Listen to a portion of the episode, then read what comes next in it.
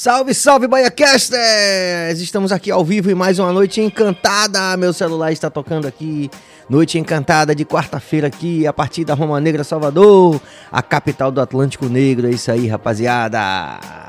Você já sabe, você pode se inscrever no canal, você pode ativar o sino, pode comentar, pode dar like e pode interagir com nossos convidados em todas as noites, porque na verdade a gente está mandando ao vivo pra rapaziada.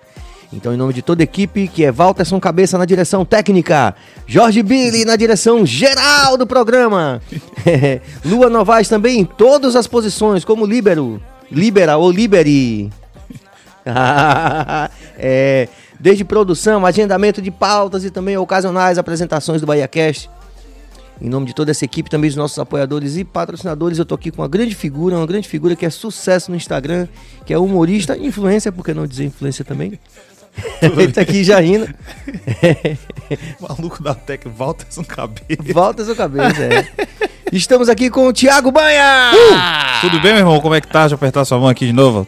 Todo Beleza. mundo aqui vacinado, todo mundo aqui respeitando todos os protocolos. Aquela onda. Tudo bem? Tô Inclusive, tentando tô distribuir o link aqui pra galera ouvir. Vai, vai também. aí. Pô, mas vamos conversar Eu tô meio aqui. moído que eu tomei a terceira dose da Oxford ontem aí, porra, rolou aquela... Mas é o que eu tava te falando, né, antes de começar aqui. A Oxford pega você, lhe dá uma porrada e fala assim, ó, se você não tivesse tomado a vacina, era isso que ia acontecer com você por dias.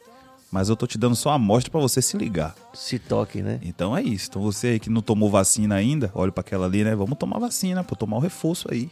Você é otário. É, tem muita gente em Salvador que não tomou ainda. Não tomou. 500 não tomou. mil pessoas não tomou a terceira. Não tomou. A galera tomou uma dose e falou: pronto, tô pronto, pode botar o carnaval e é isso aí. Né? Não deu certo, né, velho? Não Porque deu. a galera, quando viu ali 40 mortes, tá falando em 6 mortes, 8 mortes. 8. E aí pensou: somos o Rio, resolvemos que o Rio venceu a Covid antes de todo mundo, né? Por que, que você fez essa, essa, essa referência? Você teve lá no Rio recentemente. Rapaz, é assim, o Rio de Janeiro, quando a gente tava no, no, no, no pico da doença assim, a galera já tava rolezinho no calçadão suave tipo assim, resolveu, tá ligado? O Rio de Janeiro deu a impressão que venceu a Covid de todo mundo. E acho que a gente entrou nesse mesmo modo aí, né? Que o baiano é festeiro. É. Acho que a demanda da turma já estava muito grande. Já, né? já. E assim, como não teve alinhamento de discurso do governo estadual, prefeitura e o governo federal, porque o governo federal é, é um, um imbecil, é, pode xingar o governo aqui, né? Pode ficar à vontade, fazer, falar o que você quiser. Ah, xingar Bolsonaro tá de boa. Não, você pode falar o que você quiser. Pode até apoiar se você quiser também. não, apoiar, apoiar eu não quero, não. Não quero nem posso.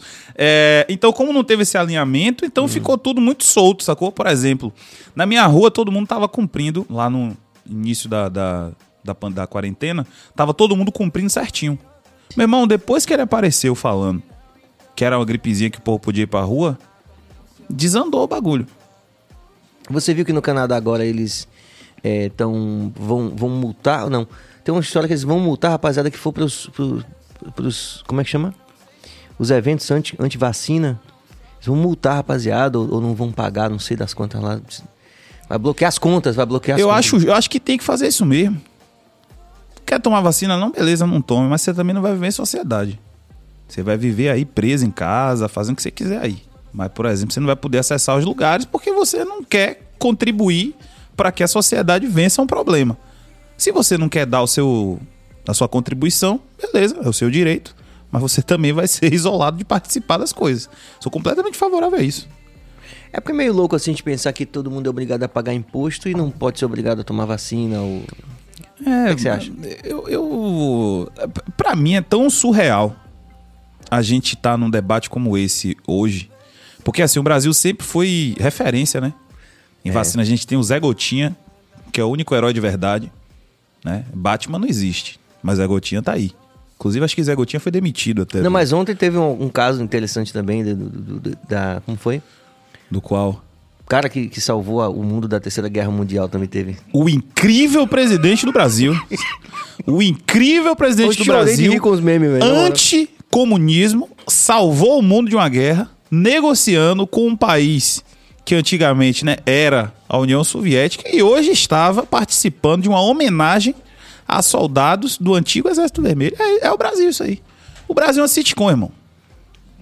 O Brasil, você não consegue explicar. Se eu pegasse um roteiro, que eu sou roteirista também, escrevesse um roteiro desse aí, todo mundo ia olhar e falar, pô, que é, mentira, é. isso nunca ia acontecer. É, é, o Brasil, pô. Mas como é quem é que dizia que. Acho que era Nelson Rodrigues que dizia que a, a ficção tem que fazer sentido. né? Rapaz, eu não sei se foi ele não, mas eu sei que as coisas que acontecem no Brasil, elas são, assim, surreais, meu irmão. Agora, você tem uma coisa interessante, assim, que, eu, que, que nos, nos. que gera uma interseção, assim, de visão de mundo com a gente aqui do BaiaCast, porque a gente está muito investindo, e quando digo investindo é no, no melhor dos sentidos, viu? Você que é capitalista. no melhor dos sentidos, assim, nessa perspectiva da gente celebrar essa, esse, essa, essa visão de mundo que é toda particular, que é a visão da baianidade, né? A Sim. forma como a gente vê o mundo. E você tem um, um humor é, agudo, é, peculiar, né? É, Aguçado sobre essa Eu fico condição. ali entre o. Ó, o humor que eu gosto de consumir é aquele humor de constrangimento. Tipo hoje, Bolsonaro conversando com Putin, sem assunto nenhum. Que eu duvido muito que Bolsonaro saiba falar russo. Ele não deve falar nem inglês, não fala nem português direito, né? Já começa por aí. Tá ele numa ponta da mesa. Mas aí não seria necessariamente um demérito, vamos, vamos, vamos falar a verdade. Não, Putin na outra ponta e um olhando pro outro, assim, ó. E um vazio, sabe? Um Aquele silêncio, silêncio- sepulcral. Ensurdecedor. é, é. Sabe? Isso são coisas que me divertem. Agora, o meu estilo de humor é um pouco mais. É acho que é o que você falou, um pouco mais agudo mesmo. Eu tenho um humor, assim, que tem. dá umas alfinetadas, porque eu acho que, assim, o humor ele é utilizado, foi utilizado ao longo da história como ferramenta de mudança social para muita gente. Aqui na Bahia, a gente pelo menos pensa muito nisso, tem essa responsabilidade. Eu não acho que é uma obrigação do comediante ter essa responsabilidade, sacou? De fazer impactos, mas ao mesmo tempo acho que ele tem que ser responsável com as coisas que ele fala. Só que por outro lado, também não tenho compromisso com ninguém, não, meu irmão. Tá ligado? Eu não vou ficar é, defendendo, levantando bandeira do que eu não acredito pra poder fazer média com quem quer que seja.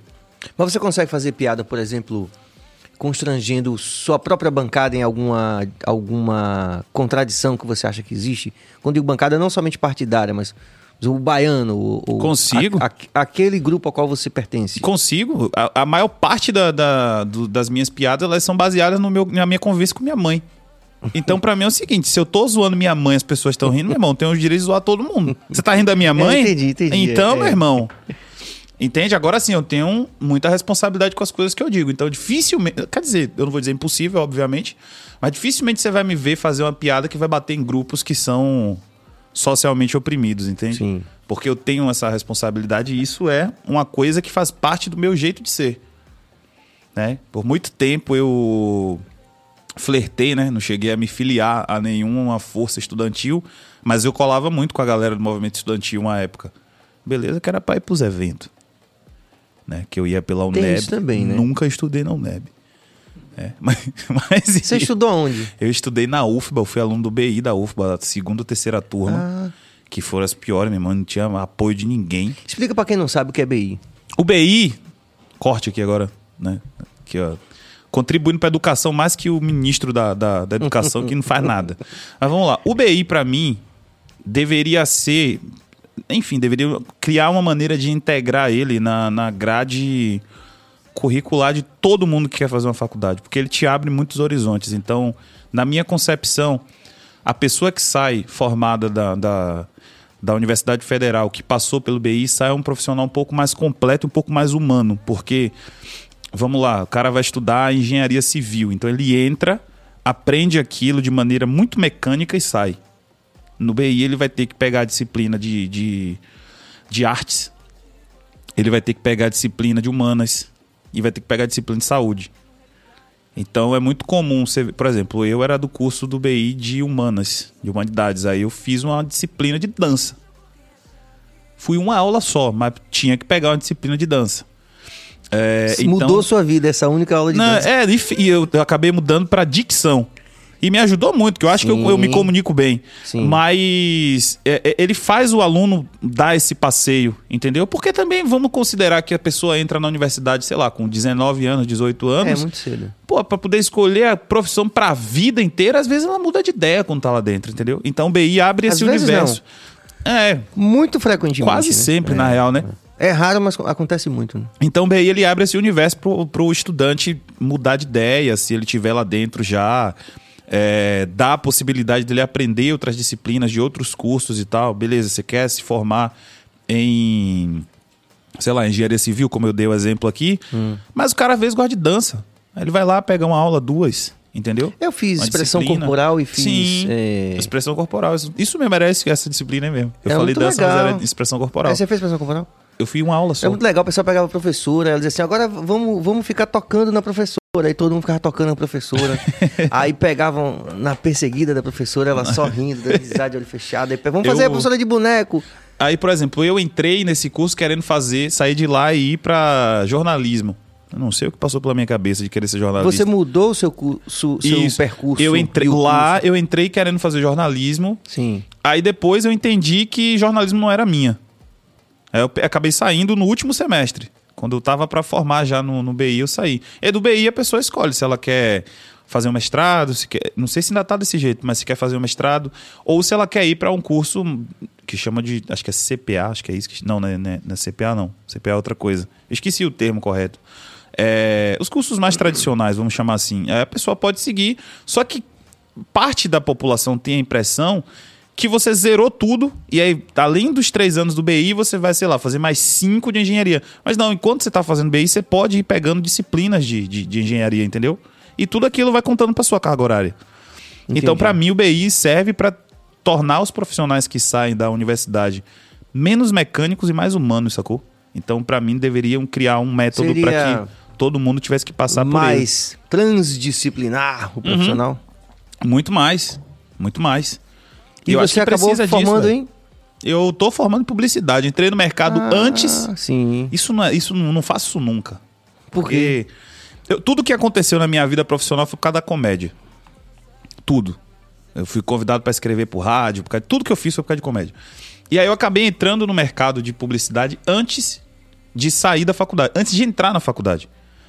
E isso foi um problema, porque eu entrei atrasado, né? Já tinha algum tempo de carreira.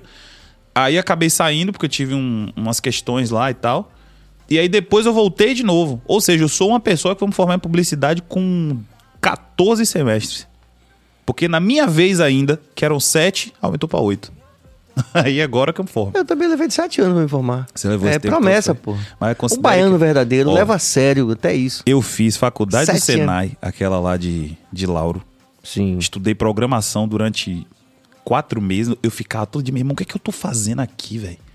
Tinha um professor que ele falava assim: vamos fazer aqui conta. Era a diversão dele. Era o craque desse professor. Vão dizendo números aí. Era 120 e tantos mil. Ele falava, dividido por quanto? Dividido por não sei quantos mil. Ele, pronto. Eu vou fazer de cabeça e vocês vão fazer na calculadora. Ele ganhava. que o tempo que a galera tava digitando, tá ligado? Ele ia lá e desenrolava primeiro e ganhava. Aí, você eu- não ficou. Nessa turma entraram 40 junto. com- Eu passei em terceiro lugar nesse, nesse vestibular aí. E Não, era formaram oito. Exatas, de técnica, não era sua vida. Nada, não tem nada a ver. Eu ganhei duas Olimpíadas de Matemática daquela OBMEP. Eu tinha tudo pra ser um gênio, se você reparar, né? Eu virei um humorista mediano. Mas eu tinha tudo pra ser um gênio. Aprendi a ler com três anos. Aí saí do ensino médio com 15.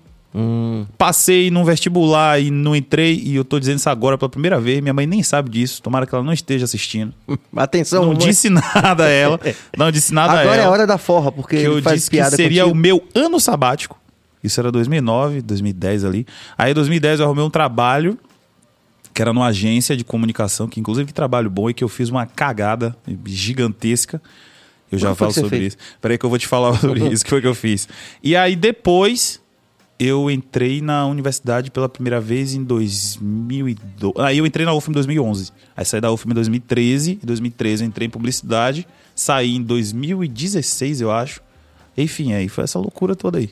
Mas qual foi a grande cagada que você fez? Cara, é o seguinte, se você tem se você tem uma empresa, você não pode confiar num menino de 15 anos para resolver o problema da sua empresa. A gente concorda com isso, certo?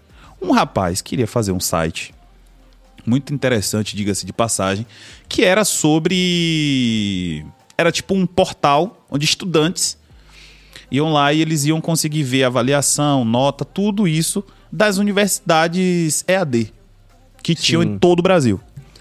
Esse cara fez uma divisão, era eu e um brother chamado Ganso. Né? Ó, As pessoas que ele colocou pra trabalhar pra ele: Banha e Ganso. ele realmente achou que isso ia dar certo. Vamos lá. Ele dividiu Ele fez um mapeamento prévio de todas as universidades EAD do Brasil, todos os cursos, e ele fez uma divisão. Uma planilha do Excel. E é um detalhe: a maioria das pessoas que trabalham com comunicação não sabem lidar com Excel. Eu tive um brother que teve uma crise de ansiedade porque era para ele fazer uma planilha e ele não conseguiu. E é um cara que faz, tipo, projetos absurdos. Ele não consegue fazer uma planilha simples de Excel. Mas beleza. Ele dividiu, acho que eram 420 uni cursos universitários, alguma coisa assim. 420 universidades. Isso em 2010 era, não era tanto, a gente for considerar hoje. Só aqui Sim, deve sim. ter essa quantidade. Sim. Aí, beleza, ele dividiu. Só que algumas, tipo, a Unopar é um negócio absurdo, tinha no Brasil inteiro. Aí ele dividiu. Uma parte tinha, tipo, 150 cursos, 150 universidades, que era o lado que tinha a Unopar. E a outra parte ficava com 250 e tal, que aí ficava justo. Hum. Beleza, eu fiquei com a parte que tinha menos. 150. Aí vamos, comecei a fazer. Ele falou: Ó, vocês têm três meses pra me entregar isso. Eu vou pagar tanto. Era um valor muito bom na época. Eu não lembro qual era o salário mínimo da época, mas, tipo assim, o valor que esse cara ia pagar por esse trabalho era, tipo, quatro salários mínimos, assim, digamos. Tipo, você tava rico mesmo. Nossa senhora, com 10 17, 18 anos, ó, estourei, meu irmão. Todo dia gula, queijo com refrigerante em casa, com tubaína. Estoura, chega Clássico. comendo, que, comendo queijo em 2010. É. Ô, porra, a Lula tinha acabado de ganhar, tá ligado? Era o Brasil feliz de novo. Aí, beleza. Vai eu, comecei. Ele falou: Ó, o método é esse aqui. Vocês vão entrar no site do MEC, vai pegar a informação, pá, vai colocar na planilha. É isso aqui que vocês vão fazer. Se vocês fizerem um pouquinho, pelo menos três vezes na semana, vocês me entregam antes de três meses. Certo? Certo. Comecei a fazer. Vou adiantar logo tudo. Todos os dias eu fiz durante uma semana, matei acho que 65 universidades. Eu falei, pô, Tudo certo. tudo certo. Mandei pra ele corrigir. Ele corrigiu, olhou, tinha tipo assim. Uma média de 85% de acerto. Aí voltou uns negócios pra eu poder ajustar, beleza. Primeira parte, ok. Ele, muito obrigado e tal.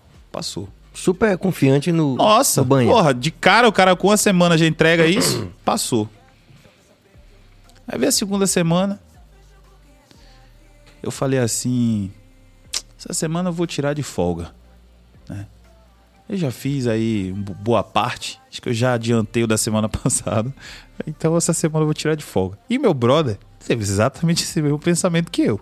A gente não fez. O ganso, no caso. O ganso. A gente saía final de semana, ia pro Playland.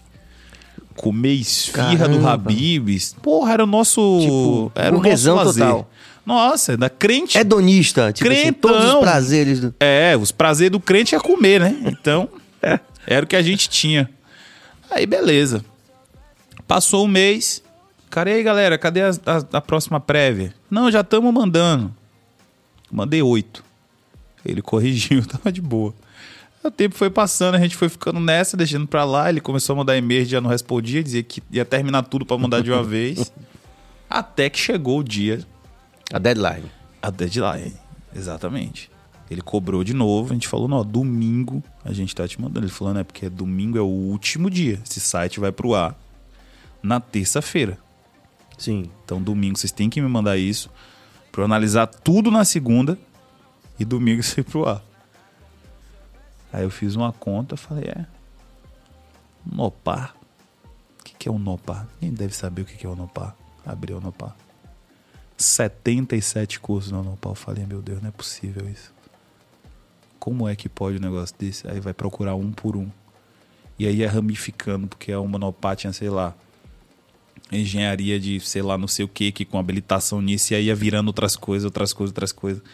Só o Nopar pra terminar me demorou, de- levou, tipo assim, quatro horas desse domingo. Sendo que eu acordo tarde todo dia, então eu acordei tipo 11 da manhã. Então aí eu já, já perdi metade do dia. E tinha um bocado. Aí tinha uma de Goiás, meu irmão, que era um absurdo também. Aí eu comecei a perceber que eu tinha deixado as maiores pra fazer depois. Foi passando tempo, passando tempo, o cara mandando e-mail, cadê, cadê? Eu parei de responder o maluco, que não tinha WhatsApp na época, né? Então era e-mail, mandava e-mail, não respondia, não abria o e-mail, nada. E meu brother me ligando desesperado, véi, E aí, velho, como é que você tá aí? Eu falei, rapaz, eu tô no Unopá. Ganso. ainda. Ganso, como é que você tá? Eu tô no Unopá ainda. E você? Ele, pô, tô aí daqui. tô, não, tô, tá- não tô conseguindo fazer porque são muitas. Por outro lado, são universidades que tem tipo três cursos, cinco. Eu falei, irmão, a Unopá tem 77. A de Goiás tem tipo 80. Então eu comecei a ficar desesperado, velho. Desesperado. Falei, meu Deus do céu, e agora? Aí deu 11h50 da noite. E faltavam, tipo assim, 12 universidades ainda. Aí eu peguei o meu relógio do computador e atrasei. Uma brilhante ideia, uma brilhante ideia. Botei meu relógio pra bater, tipo, nove e meia da noite. Só que eu tava num modo tão louco com esse trabalho que eu realmente comecei a achar que era aquele horário. Aí teve uma hora que eu respondi o e-mail dele, meio que puto, falando: Que, o que você quer? Ainda tô dentro do horário, só que, tipo, era uma e meia da manhã. Tá ligado? Então você acabou Aí, não fazendo. Não, terminei e enviei pra ele. Só que eu enviei, tipo assim, já era, sei lá, umas três e meia da manhã de segunda-feira e no meu relógio dizendo Tudo que era, certo. tipo assim, 11 e 42 Tipo, tudo certo. Então, com uma folga de 18 minutos. Fui lá, mandei pro cara, meu irmão, no dia seguinte. Esse cara tava puto, meu irmão. Ah, como é que vocês fazem uma coisa dessa?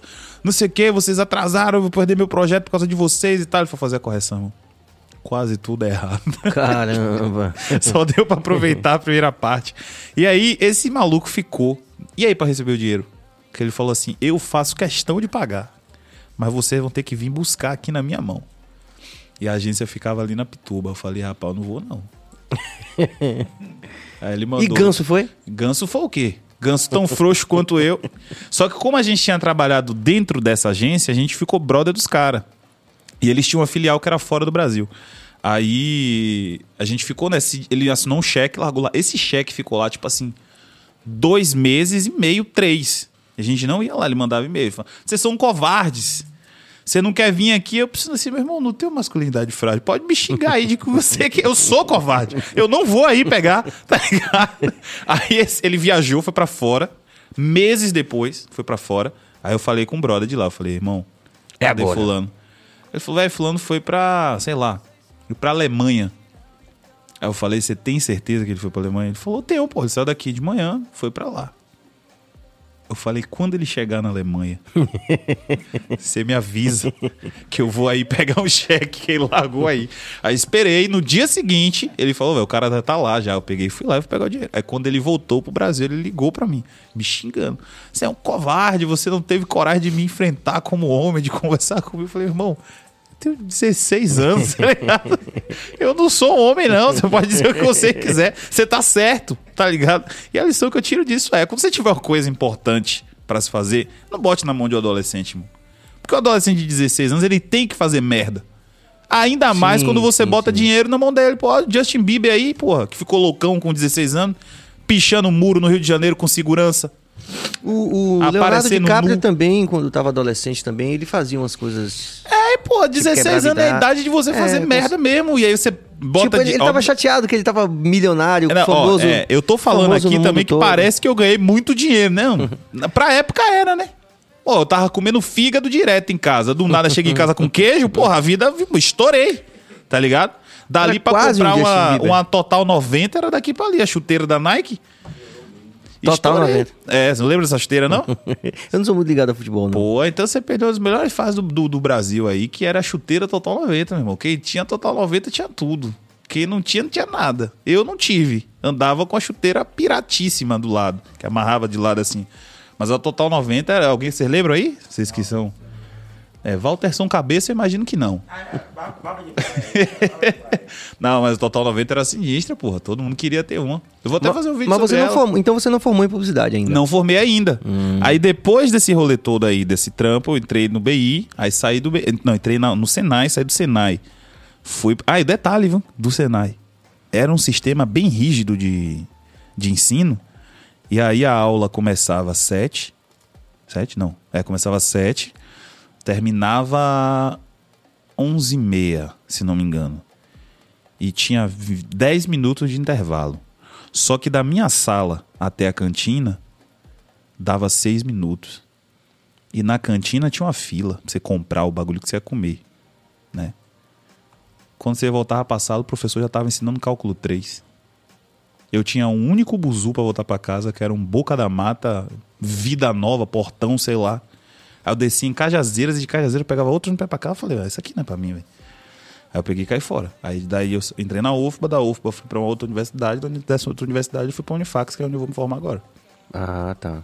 Uma trajetória meio mal. Quer entrar na universidade, irmão? Pergunte-me como. Não sei permanecer lá, mas sei entrar. Você entrou em algumas, então. Todo vestibular que eu fiz eu passei. Nota de Enem mesmo, sempre tirei nota boa. Em redação, redação é muito fácil. Tirava 890, 870, sempre com a mesma forma. Então você sempre foi um cara do mundo das ideias mesmo. É, sempre fui um cara de da escrita. Eu começo na comédia escrevendo, inclusive. Sim. Eu tive um blog numa época que teve aquele boom dos blogs no Brasil, assim.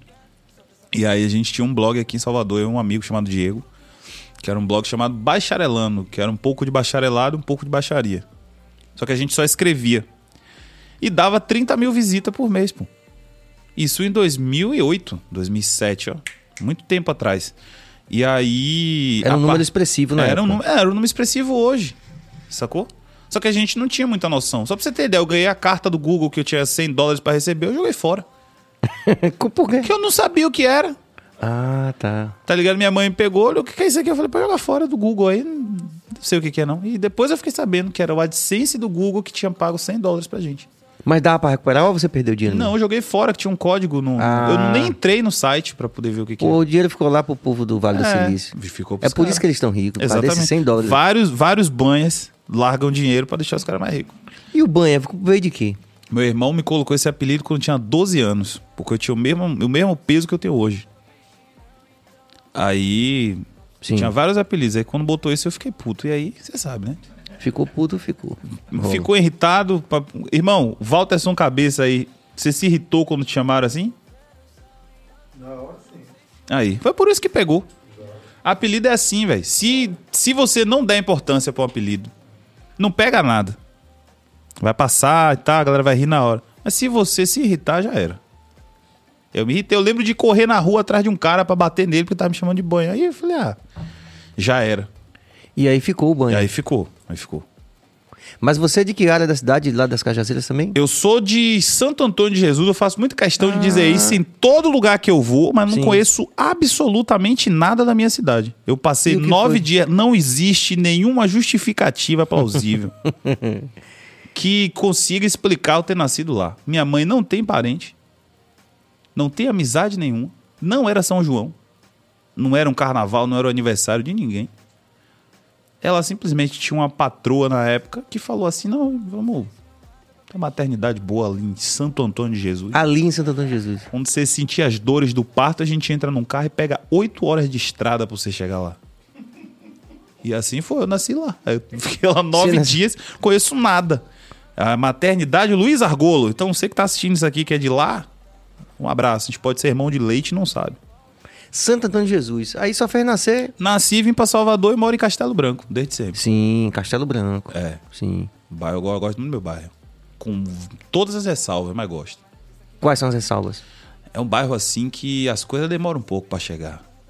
Tipo. As coisas mais tecnico- tecnológicas que a gente tem, assim, do ponto de vista de, de, de tipo, lazer. Como é o nome da chuteira? A Total 90? Demorou a pra Total chegar lá? 90 tinha poucas na época, né? Mas hoje, por exemplo, assim, de lazer, o que a gente tem mais tecnológico é a Subway.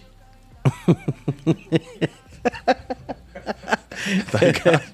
É essa. E uma coisa que tem lá é açaí, meu irmão. Você quer comer açaí é em Castelo Branco. Qualquer lugar que você vira lá tem açaí.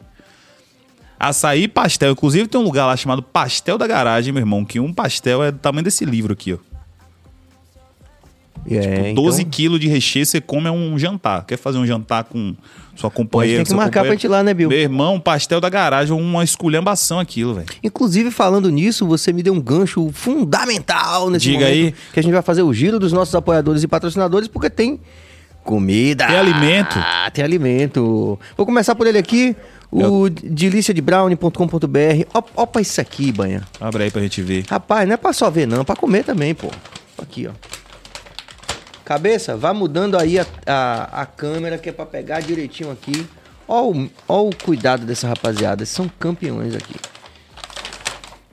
Delícia de brownie, um grande abraço pra toda a rapaziada. Ó, Aí não dá nem vontade de comer. Aí parece que. É, Aí foi a tipo, Steve Jobs quer- que fez essa embalagem é. aí. Aí você quer botar na, na, na- na peça da sala, né? Tipo assim, tipo, porra. Rapaz. Ó.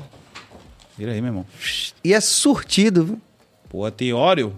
Pô, tem óleo, É. ni- Rapaz, qualidade aí, viu? Pegue um aí, vai, prova aí. Qualidade. Logo eu vou olhar aqui o que eu vou pegar. Prove aí. Ter cuidado dizer- aqui. dizer aos nossos...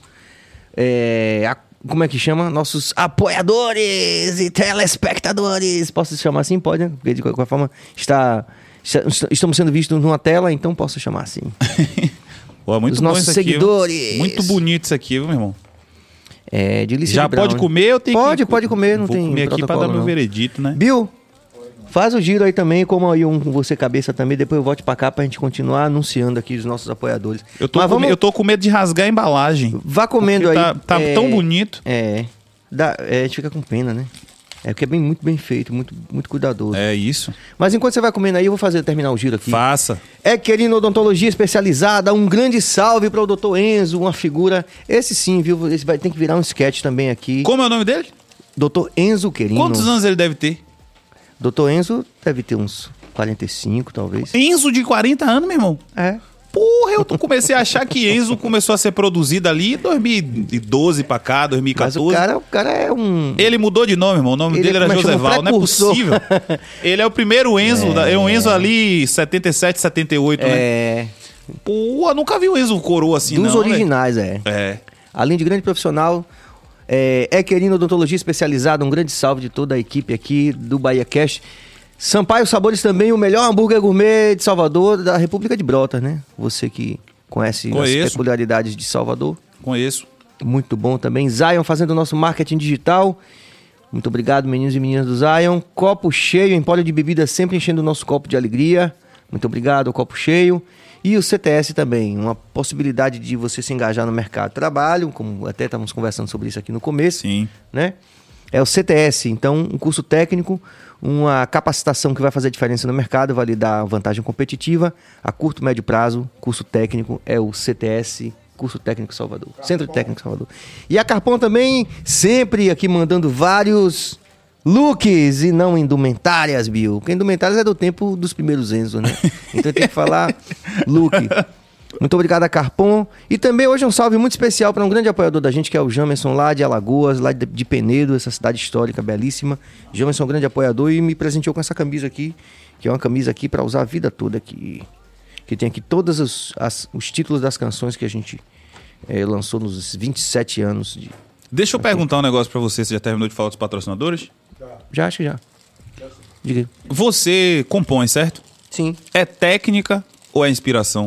Pergunta profunda essa.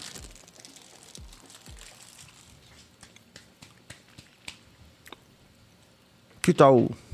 Rapaz, muito bom isso aqui, viu? Tá bom? Porra, muito bom, viu? Rapaz, versão curta ou versão longa? Versão longa, tô com tempo. Vamos lá. Rapaz, nós temos grandes exemplos na história de compositores. Esse divide... Você que é criador também do texto, Sim. você sabe que a gente divide basicamente os criadores apolíneos e dionisíacos, né? Ah, ó, Google, viu? Sacana. Então, assim, nós temos várias referências de apolíneos, porque Apolíneo aí, no caso, é uma referência a Apolo, né? Deus da medida, da clareza, da métrica, enfim. Então a gente tem aqueles compositores de qualquer obra, pode ser pintor, pode ser qualquer porra, que são apolíneos, né? A técnica. Por exemplo, o Hansen Bahia era uma mistura dos dois. Ele era extremamente técnico, inovou a técnica da xilogravura, mas tinha a emoção também do dionisíaco, da, da inspiração, né? Então, basicamente, se divide, se divide assim, né, teoricamente. Ah, tem gente que escreve e fala assim, eu vou escrever sobre sobre ah, ganso no negócio lá. Eu sou, eu sou só técnica. Só técnica, é, É. isso. E você, tem, e você tem grandes exemplos na história de pessoas que são som- somente técnicas, com grandes atingimentos Sim. artísticos estéticos. E você tem também pessoas que são puramente dionisíacas. Sim. Por exemplo, Dorival Caymmi é um excelente exemplo, já que você gosta dessa coisa do, do olhar da baianidade. Que tem aquela lenda que diz que ele demorou 14 anos para fazer aquela canção. No Abaeté tem uma lagoa escura. Foram 7 anos para escrever isso. é sério. Tem essa lenda. E aí, os, os sete anos restantes, arrodeado de areia branca. É. Ele precisou esperar sete anos para chegar essa inspiração de fazer isso. Diz a lenda, né? É lógico, é uma anedota, mas é meio ilustrativa dessa coisa, porque você. Tem gente que só escreve sobre. sobre toma um vinho, um... tá de amor novo, como diz a música de Magari. É. E tem gente que sente e fala assim: vou escrever sobre isso. É você assim? Eu sou assim porque eu escrevi pro rádio. Então, como eu escrevia pro rádio, eu tinha que entregar piadas todo dia. Sim. E isso foi me acostumando a produzir por demanda, sacou? De forma industrial. O que não é bom também, né? Mas, por exemplo, um exemplo que eu acho muito bom pra dar. Claro, obviamente que o cara ser. é- é, vamos dizer assim, como a galera gosta de usar no futebol, dizer que é o talento não ignora o fato dele. Não significa que ele não tem técnica, mas, por exemplo, na Nem comédia. ele não ir pro treino também. Sim. Jordan. Você sabe o que é Jordan, o Rasta? Jordan, ele é. Ele, aquilo ali é ele. Sacou? ele sabe a técnica também. E, inclusive, quando ele começou, ele falava que, tipo assim, pô, eu não. não eu não faço igual a vocês. Eu falei, meu irmão, você tem seu jeito, tá ligado? Não tá errado. Você tem seu jeito. É diferente. E eu já sou a técnica mesmo. Porque eu não me considero uma pessoa naturalmente engraçada. Jordan é naturalmente engraçado.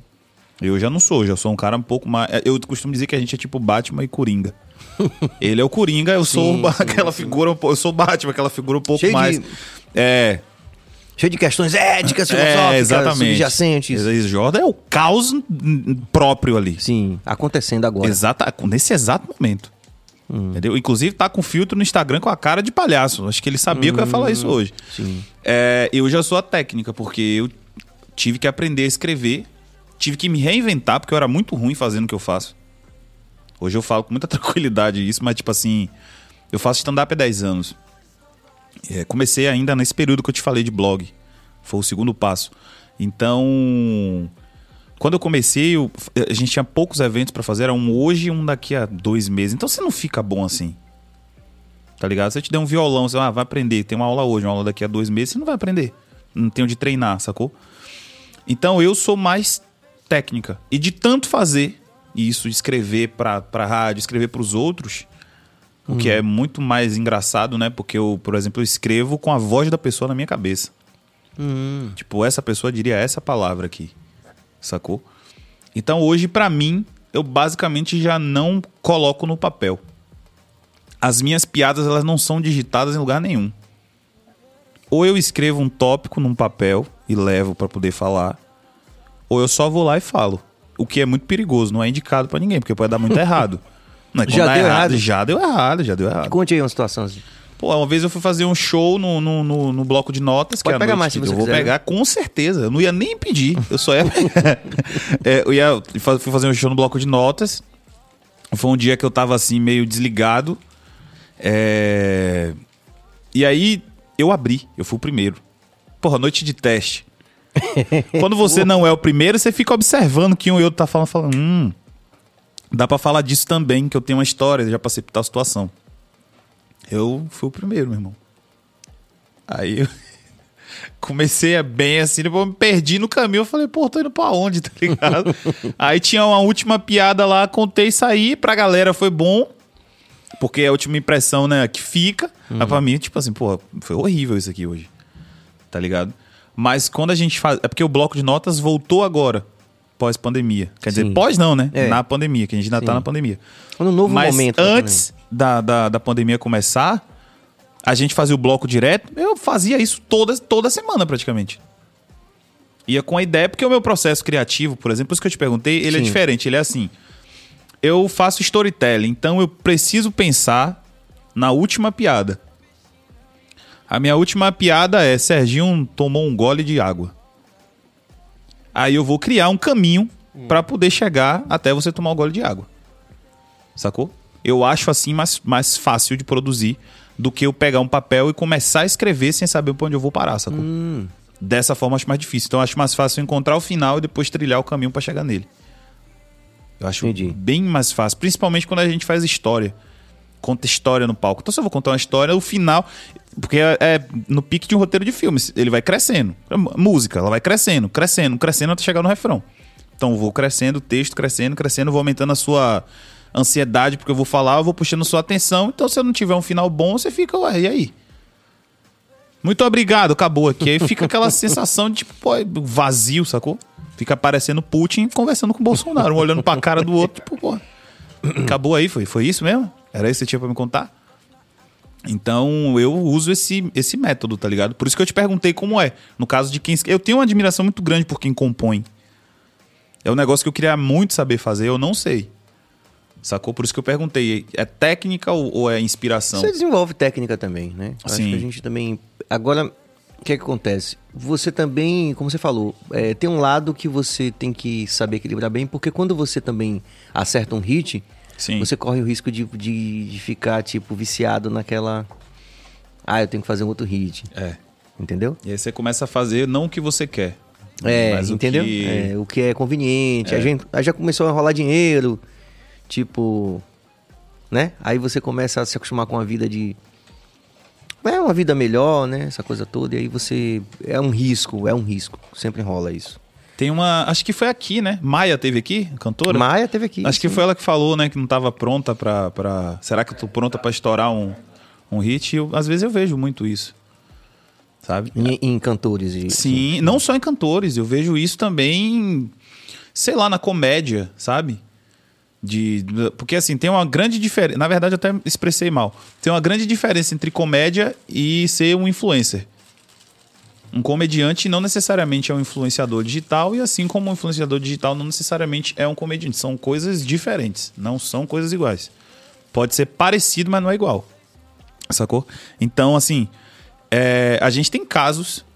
Eu lembro de uma moça, não sei se você vai lembrar desse vídeo, que ela estourou, um vi- viralizou, porra, na cidade toda, que era ela dançando numa festa dizendo que tava colocando café dos meninos.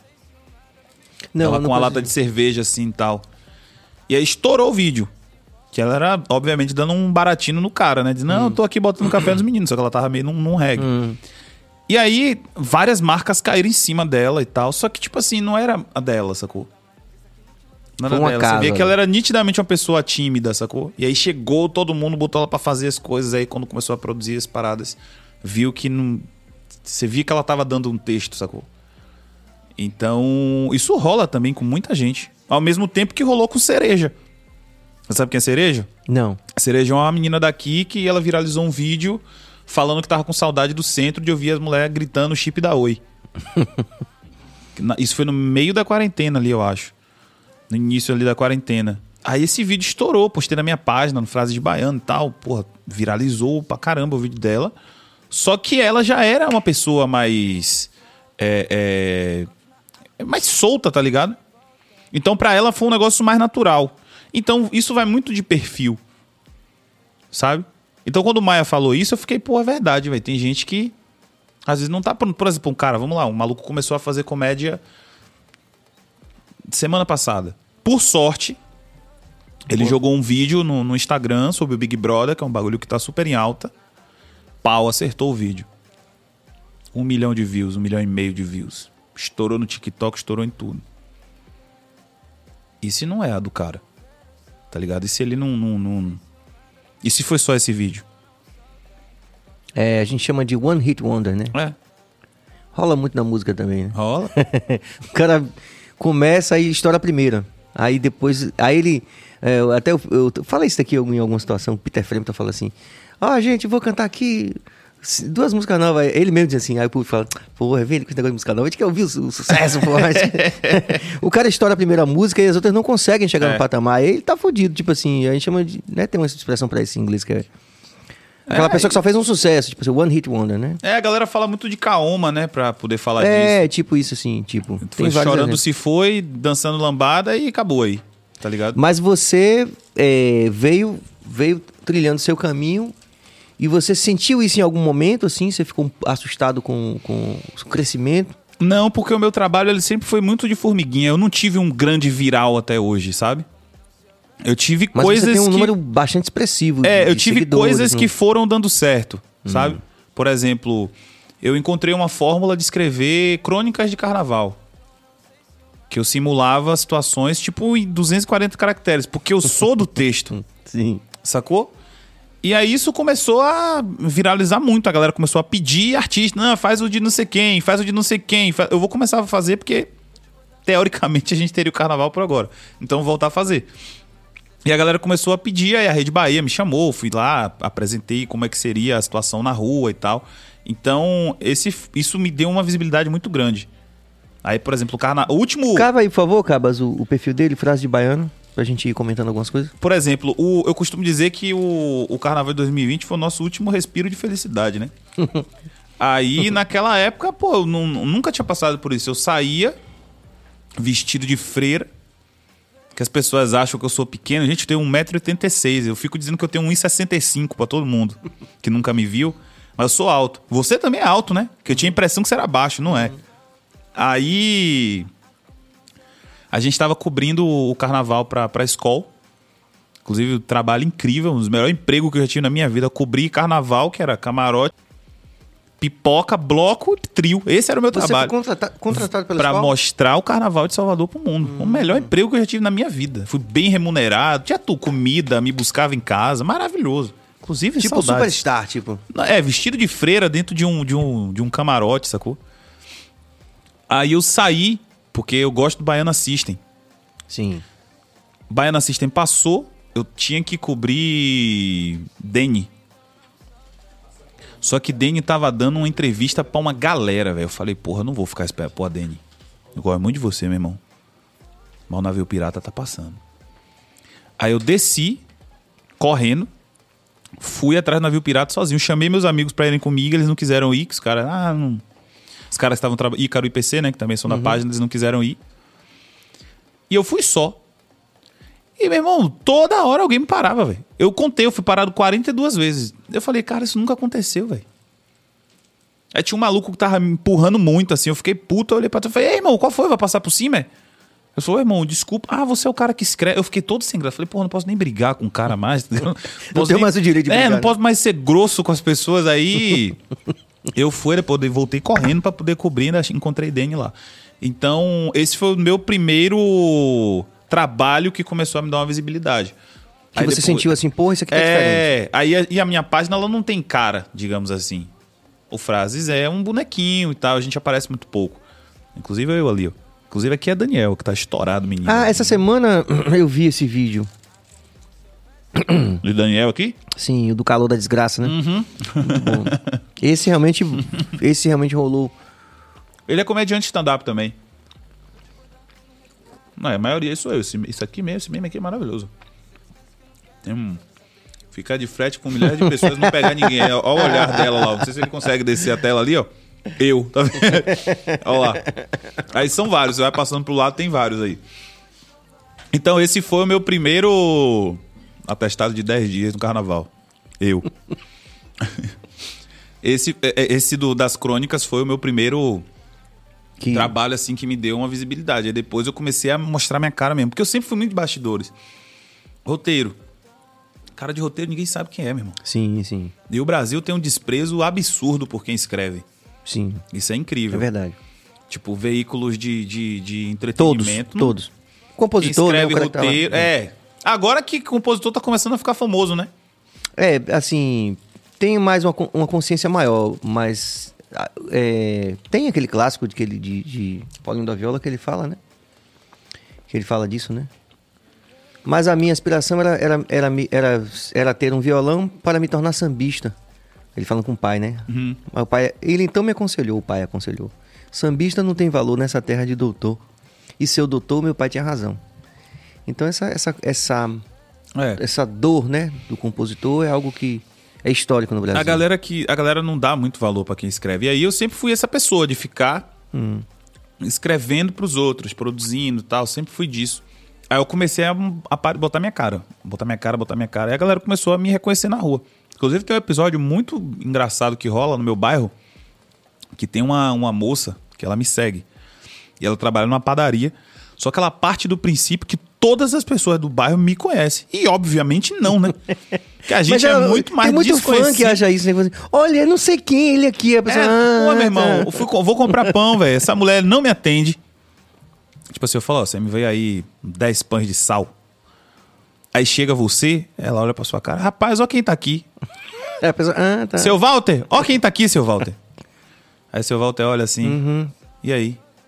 Aqui, ó, ele, não conhece não da internet, é seu Walter. Vai piorando. Essa... Tudo bem, né? Eu falo, tudo bem, seu Walter. Pronto, me dê, o meu, me dê meu pão aí, menino. Aí eu fico amor de constrangido, meu irmão.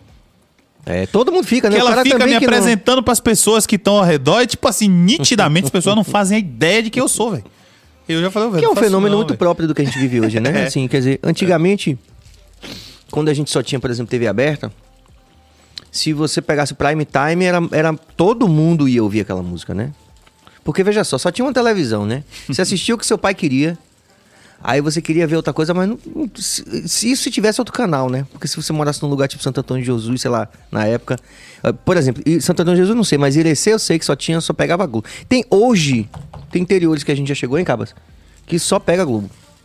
E aí você ficava naquela. Então, se. Eu, eu, eu digo pra todo mundo, naquele, aquela versão de Gilberto Gil, Não Chores Mais. Hum. Eu lembro exatamente do, da, da noite no Fantástico que todo mundo foi obrigado a ouvir. Porque só tinha uma TV. E não tinha. Não tinha. Não era dividido por faixa etária, classe social. VH, é, VHS era uma coisa de gente muito rico É. uma minoria inexpressiva, percentualmente, naquela, naquela altura. Então, tudo que pro- para o prime time, como a gente chama, o horário nobre, todo mundo via, né? Então, hoje, com essa coisa da- internet, você pode ser um- uma grande celebridade para uma pessoa É. que ia quem tá do lado. Eu gosto de chamar de, de famosos desconhecidos. Sim. Que pra mim o maior famoso desconhecido do Brasil foi Cristiano Araújo. Que era um cara que lotava milhares de lugares assim e tal. Quando ele morreu foi uma comoção absurda. Eu não sabia quem era. Tá ligado? cantor, né, inclusive, que você o cantor, fala? muito bom, por sinal. E ele, o último show dele acho que foi em Santo Antônio de Jesus. Isso que você falou aí, acontecia no meu bairro, velho. Na, na na minha rua, na verdade. Só pegava o SBT. Então eu sou o puro suco dos anos 90. Pegava SBT e às vezes Globo.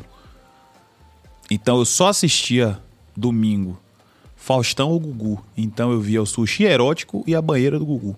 A banheira do Gugu era clássica, A né? banheira do Gugu era um clássico É. da televisão. Era um. Não tinha X-Videos, não, não tinha. Era, né? Era pra nossa geração, era. Quer dizer, você é mais novo do que um pouco. A banheira do Gugu, meu irmão, bastante era, era maluquice. Na verdade, Era nos anos algo- 90, em geral, era só loucura, né? Porque sushi erótico, meu irmão. Uma mulher nua coberta de sushi, as pessoas tirando sushi pra comer. E é isso aí. Se Cinco e meia da fosse- tarde na sua televisão. Se fosse daque- daquele comediante. O, o, o, o Borat lá, que fez algo com os Sim. mexicanos também. Aí, Bora. É. Aí. Seria, é, como é que se diz hoje, politicamente incorreto. né? É. Na real, eu acho que o conceito de politicamente incorreto do mundo não, não- eles, é porque eles não conheceram esse Brasil aí, sacou? Porque esse, o Brasil dos 90 era muito maluco, né? Era muito. Ó, tem uns cachorros brigando aí. Não, é nosso, é, esse cachorro é nosso, é pessoal. Era muito maluco. Os anos 90 era muito maluco, você é doido. como é que tinha o sushi? Como era? Você não lembra, não, pô? lembro desse, Ficava não. uma pessoa, tipo, numa mesa assim dessa, coberta de sushi, e as pessoas iam pegando sushi pra comer em cima dela. E é isso. Aí na, no SBT era a banheira do Gugu. No, na, na Band era o. Acho que era o Sabadaço com Gilberto Barros, o Leão. Lembra de Gilberto Barros? Lembro. Que era uma moça dentro de um tubo transparente, com uma roupa branca. E aí a água ia subindo pra Ah, poder subir fica- o vestido e mostrar fica- a calcinha da moça. Sim. Ou então a mulher de blusa branca, sem sutiã, com a camisa molhada. Mas, rapaz. Esse é o- os anos 90. É. Aí a galera fica falando, ah, porque antigamente era melhor. Porra, o que a gente consumia, meu irmão. Tá ligado? Parece, parece a gente olhando assim, em retrospectiva, parece um experimento social, assim. uma É, coisa- pô. É. Aí os Simpsons, quando fez Tipo aquele. do. Do. É, aquele K-Ultra lá, ou da CIA, alguma coisa assim, né? Parece, tipo, porra, tem alguma programação subliminar aí. algum- Os Simpsons, quando fizeram o episódio sobre o Brasil, o brasileiro ficou puto. Porque tinha todos esses estereótipos aí. Mas isso aconteceu mesmo. Não tem como a gente brigar contra isso, não. Porque era assim, era pior, na verdade, né? Van Damme, pô. Você lembra de Van Damme em Gugu? Van Damme, botaram o Van Damme pra dançar com Gretchen, rapaz. Van Damme ficando excitado e Gugu apontando, mandando câmera filmar e, e, e Van Damme chegando pra trás, Gretchen indo pra cima pra dançar. Três e meia da tarde, meu irmão. Tá ligado? De domingo. De um domingo, a E família em casa Castelo Branco em reunida. peso lá, vibrando. Reunida assistindo isso aí, tá ligado? Aí hoje a galera fica em choque porque, sei lá, tem um beijo gay na novela. Porra, olha o que a gente consumia uns anos atrás. Na verdade, a sociedade brasileira, ela é. Ela é homofóbica, né? Isso que é verdade. Que o povo tem a impressão de que não, porque o Brasil é um país assim, bem liberal. Que liberal nada? Eu acho que a gente agora está se deparando com, com um espelho da gente, esse, esse ressurgimento da extrema-direita no Brasil, um, um espelho que, que a gente não queria enxergar. A gente achava que era muito mais É. progress, progressista né, do Sim. que a gente, na verdade, é, né? Eu acho que tem um grande problema aí da, da esquerda, que eu gosto de chamar esquerda Velha Espanha. Conhece o Velho Espanha? Um bactério nos barris? Que é aquela esquerdinha que ficava gritando Lula livre. Aí no dia que Lula tava livre, se incomodou zero porque não tinha nenhum preto no palanque do PT. Tipo assim, é uma esquerda tão rasa que eles não alcançam esses debates, tá ligado? Tipo assim, ele não percebe que você, você é preto, pô, que nem eu. Você olha pro palco e você fala assim, porra, não tem nenhum ali. Você já viu o Carlos Moore falando sobre isso? Não. Esse Carlos Moore tem uma história interessante, que ele foi... Ele era bodyguard do, do, do Malcolm X e tal. E ele fala dessa desilusão com a esquerda. Depois dá uma procurada lá. Sim. É fantástico ele falar isso assim, não tem ninguém pra falar isso, não tem, não tem ninguém pra dizer que a revolução cubana era, era, era extremamente é, intolerante, matou muita gente do, das religiões afro-cubanas, Sim. que são talvez o, o paralelo do, do candomblé no Brasil, digamos. É, eu, e é Grosso tipo modo, assim, né? Grosso eu, modo. eu olho essa galera, Billy! tem muita gente que chama de. de aqui também, Bilho, se possível. É porque ele fica ab- abrindo a gente não quer. Valeu. É isso. Obrigado, Porque É tão Billy. bem feita a embalagem Gratidão. que ela. né? Mas voltando. Essa galera dessa. Que tem gente que chama de esquerda cirandeira, né? No resto do Brasil, eu gosto de chamar de esquerda. Como é a esquerda cirandeira? Que é essa esquerda que, tipo assim, a esquerda que mora aqui no 2 de julho, sabe? A esquerda que nunca botou o pé no, no, no, no- chão de fábrica pra conversar com ninguém. A esquerda que precisa voltar pra base, como o Mano Sim, Brau falou. sim. Esquerda acadêmica, Sim.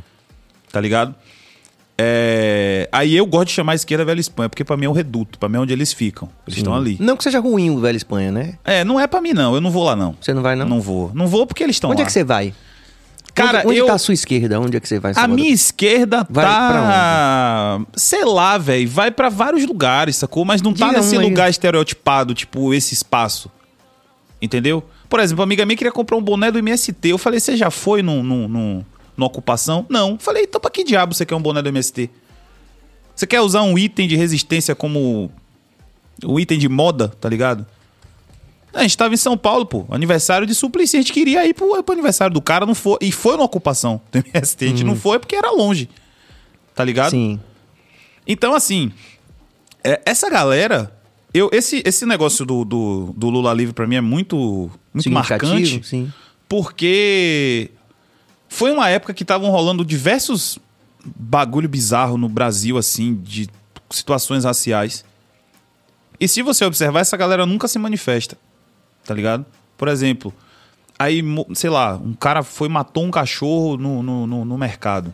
Rola uma comoção nacional. E tem que rolar mesmo, que também não tem que estar matando cachorro. Mas aí um, um, um homem negro foi assassinado dentro desse mesmo mercado. Essa galera não se manifesta, meu irmão. Tá ligado? É o povo que tá preocupado. Ah, é porque a gente quer. é, sei lá. Estamos lutando aqui pela igualdade, não sei o quê. Ok. É justo. Mas o maluco não se incomoda que tem um cara dormindo na rua. Sacou? É o cara rico que quer se vestir de pobre e beber no Heineken. Mas se você falou isso também, eu vou falar aqui também. Vamos, vamos falar. Vamos falar? Vamos criticar. A esquerda precisa ser criticada, a esquerda precisa voltar Atenção, pra base. esquerda, velha Espanha. A esquerda acadêmica brasileira não sabe conversar com a quebrada, tá ligado? Não sabe. E é por isso que pessoas como esse sujeito que tá na presidência tá lá. Porque fica muito nesse lugar do tipo assim. O cara às vezes só não sabe, meu irmão. O cara é só ignorante e fica, não vou conversar com você, não, que você é burro. Porra, é assim que se, que se resolve? Aí chega quatro dias faltando pra ter eleição. Ah, vamos virar voto. Quem vira voto que vai, rapaz? Que esperança é essa de que vai virar voto? Óbvio que não vai virar voto. Tá ligado? Então, eu tenho muita ressalva com essa galera, tá ligado? Muita ressalva. Principalmente porque é, eles dizem que são. Eu sou, eu me considero um cara militante da causa racial. Então eles dizem que são nossos aliados, mas na hora que a gente precisa que se manifeste, ninguém fala nada. Tá ligado? Ou não o suficiente, né? É, não fala nada, mas quer andar com o bonezinho do MST. tá ligado? Quer andar com a camiseta vermelha com a estrela branca. Mas e aí, vamos lutar pelo que importa mesmo? Porque uma vez eu tive, eu queria é, dividir isso com você, já que você abriu esse precedente.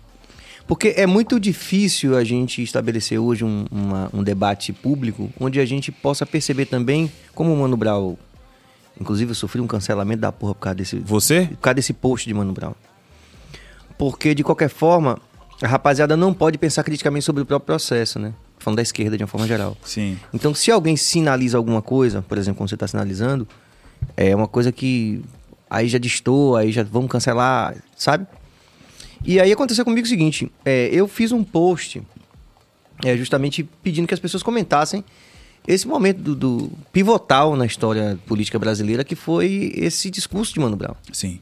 né? Eu considero para a despeito de todo o alcance da obra dele, eu acho que a importância histórica desse discurso é talvez comparável à obra dele, ou talvez até com um impacto muito maior, porque ele falar aquilo ali no, no palanque é E foi vaiado, né, velho? Você vê que os caras precisam meio meio que voltar pra base mesmo. É, aí Caetano pegou e falou, mas eu, né?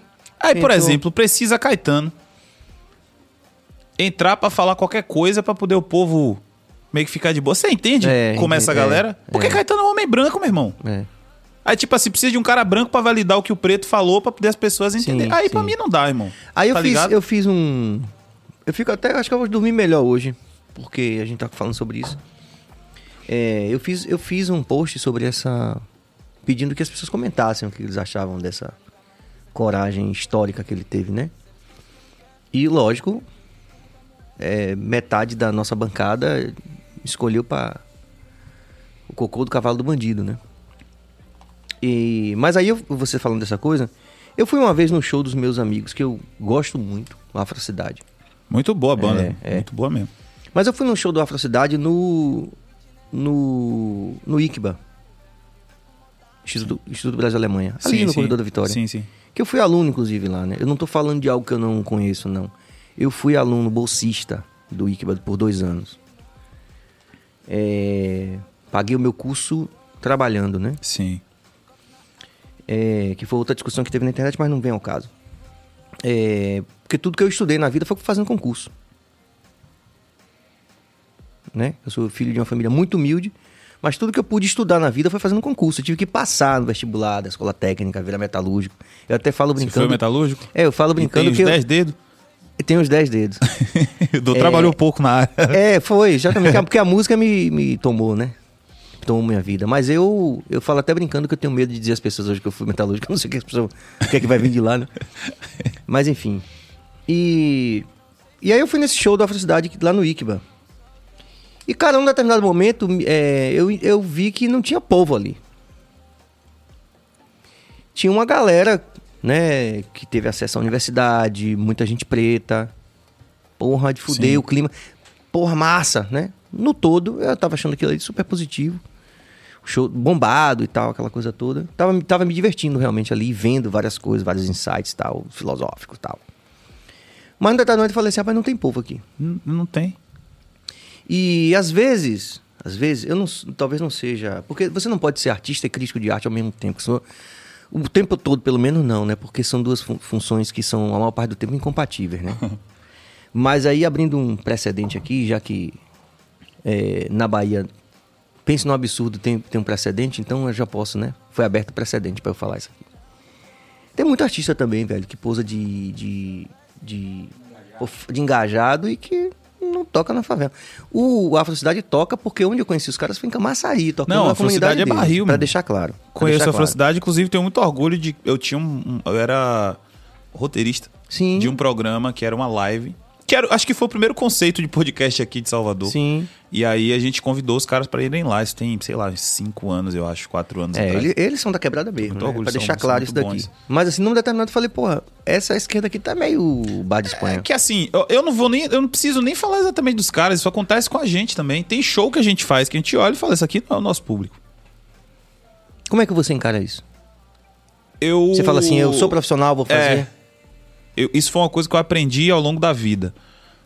O meu dia pode ter sido uma merda, mas se você me chamou pra eu subir num palco pra me apresentar, eu tenho que fazer o melhor que eu puder. Nem que eu fique puto depois, mas tenho que passar 25 minutos suave.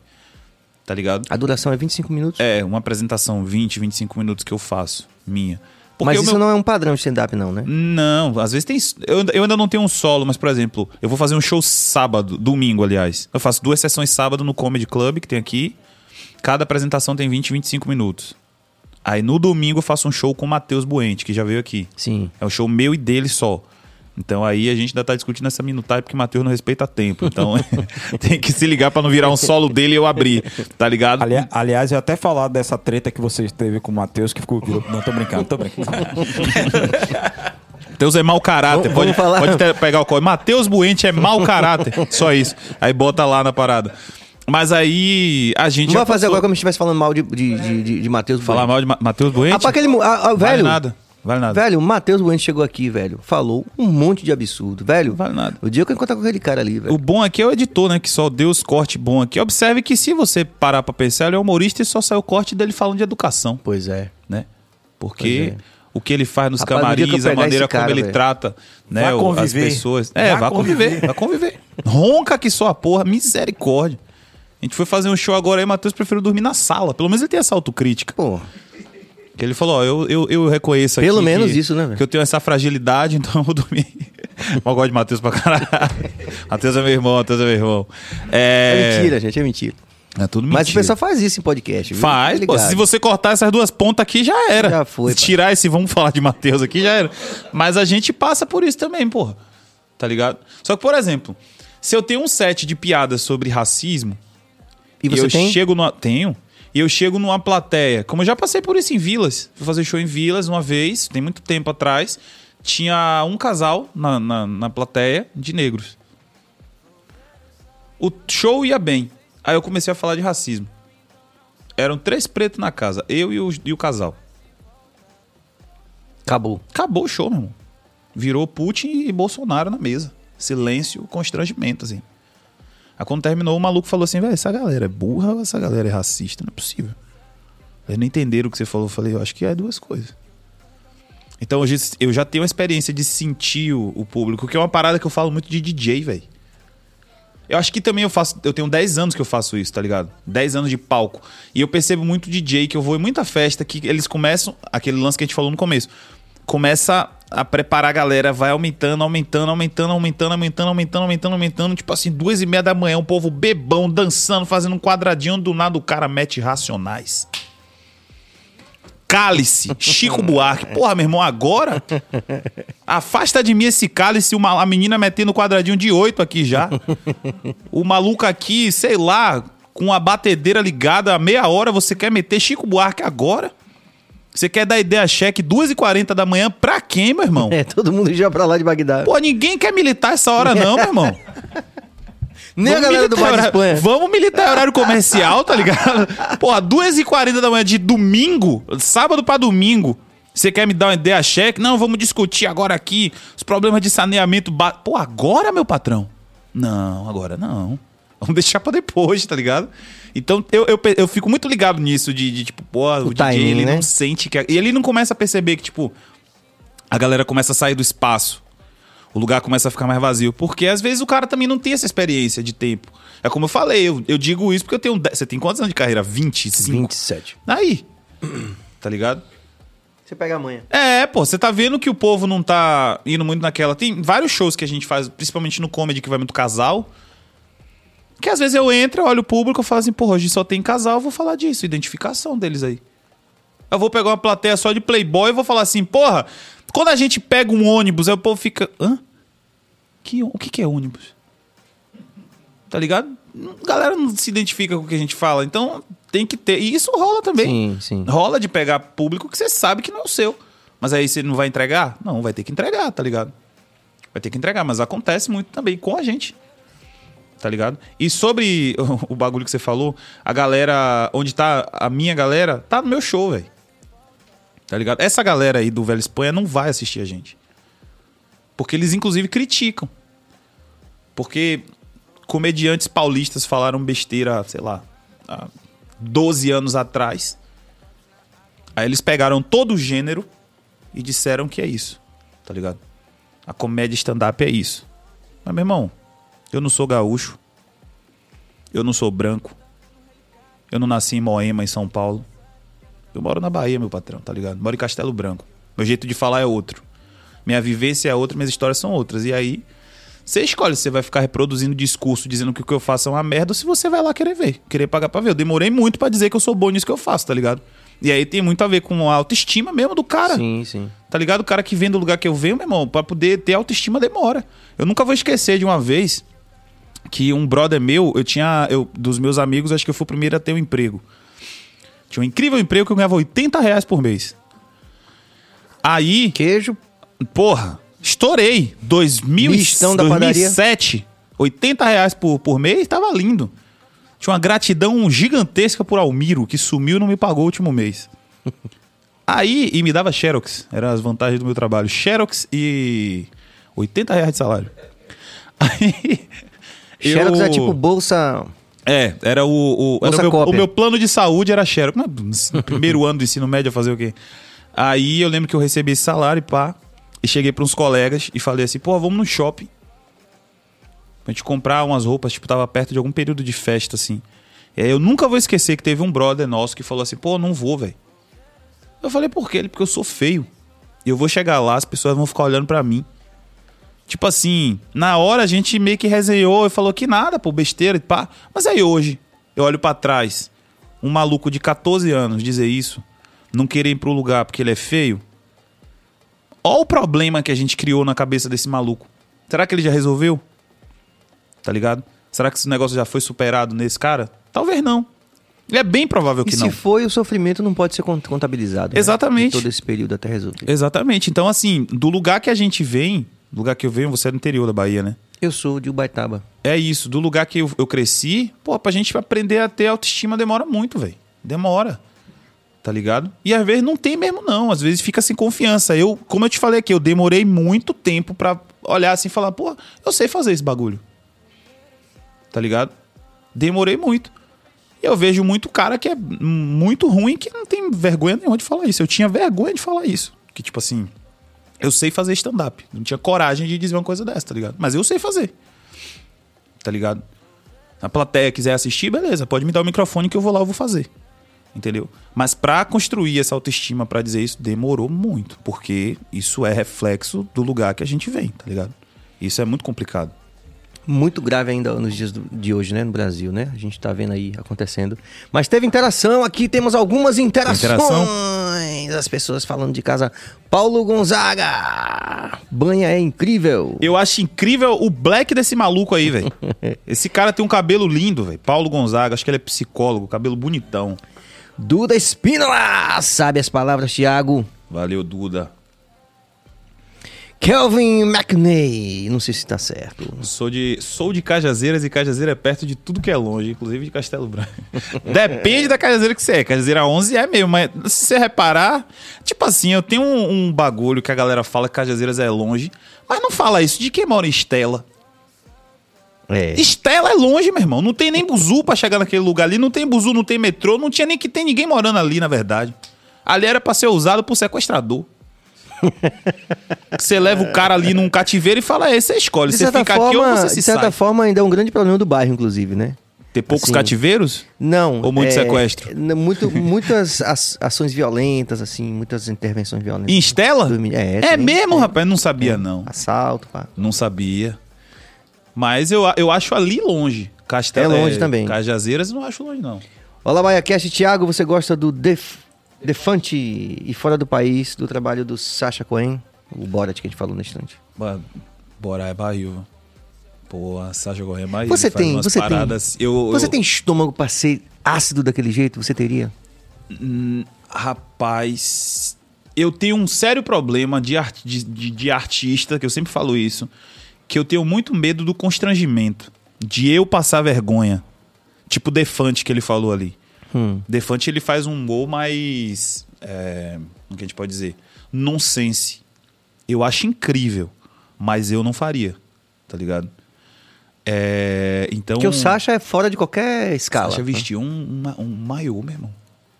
Verde, Não, fiozão. o, bem aquele, porque o, o, Tá o? Borat é o, é o mais conhecido.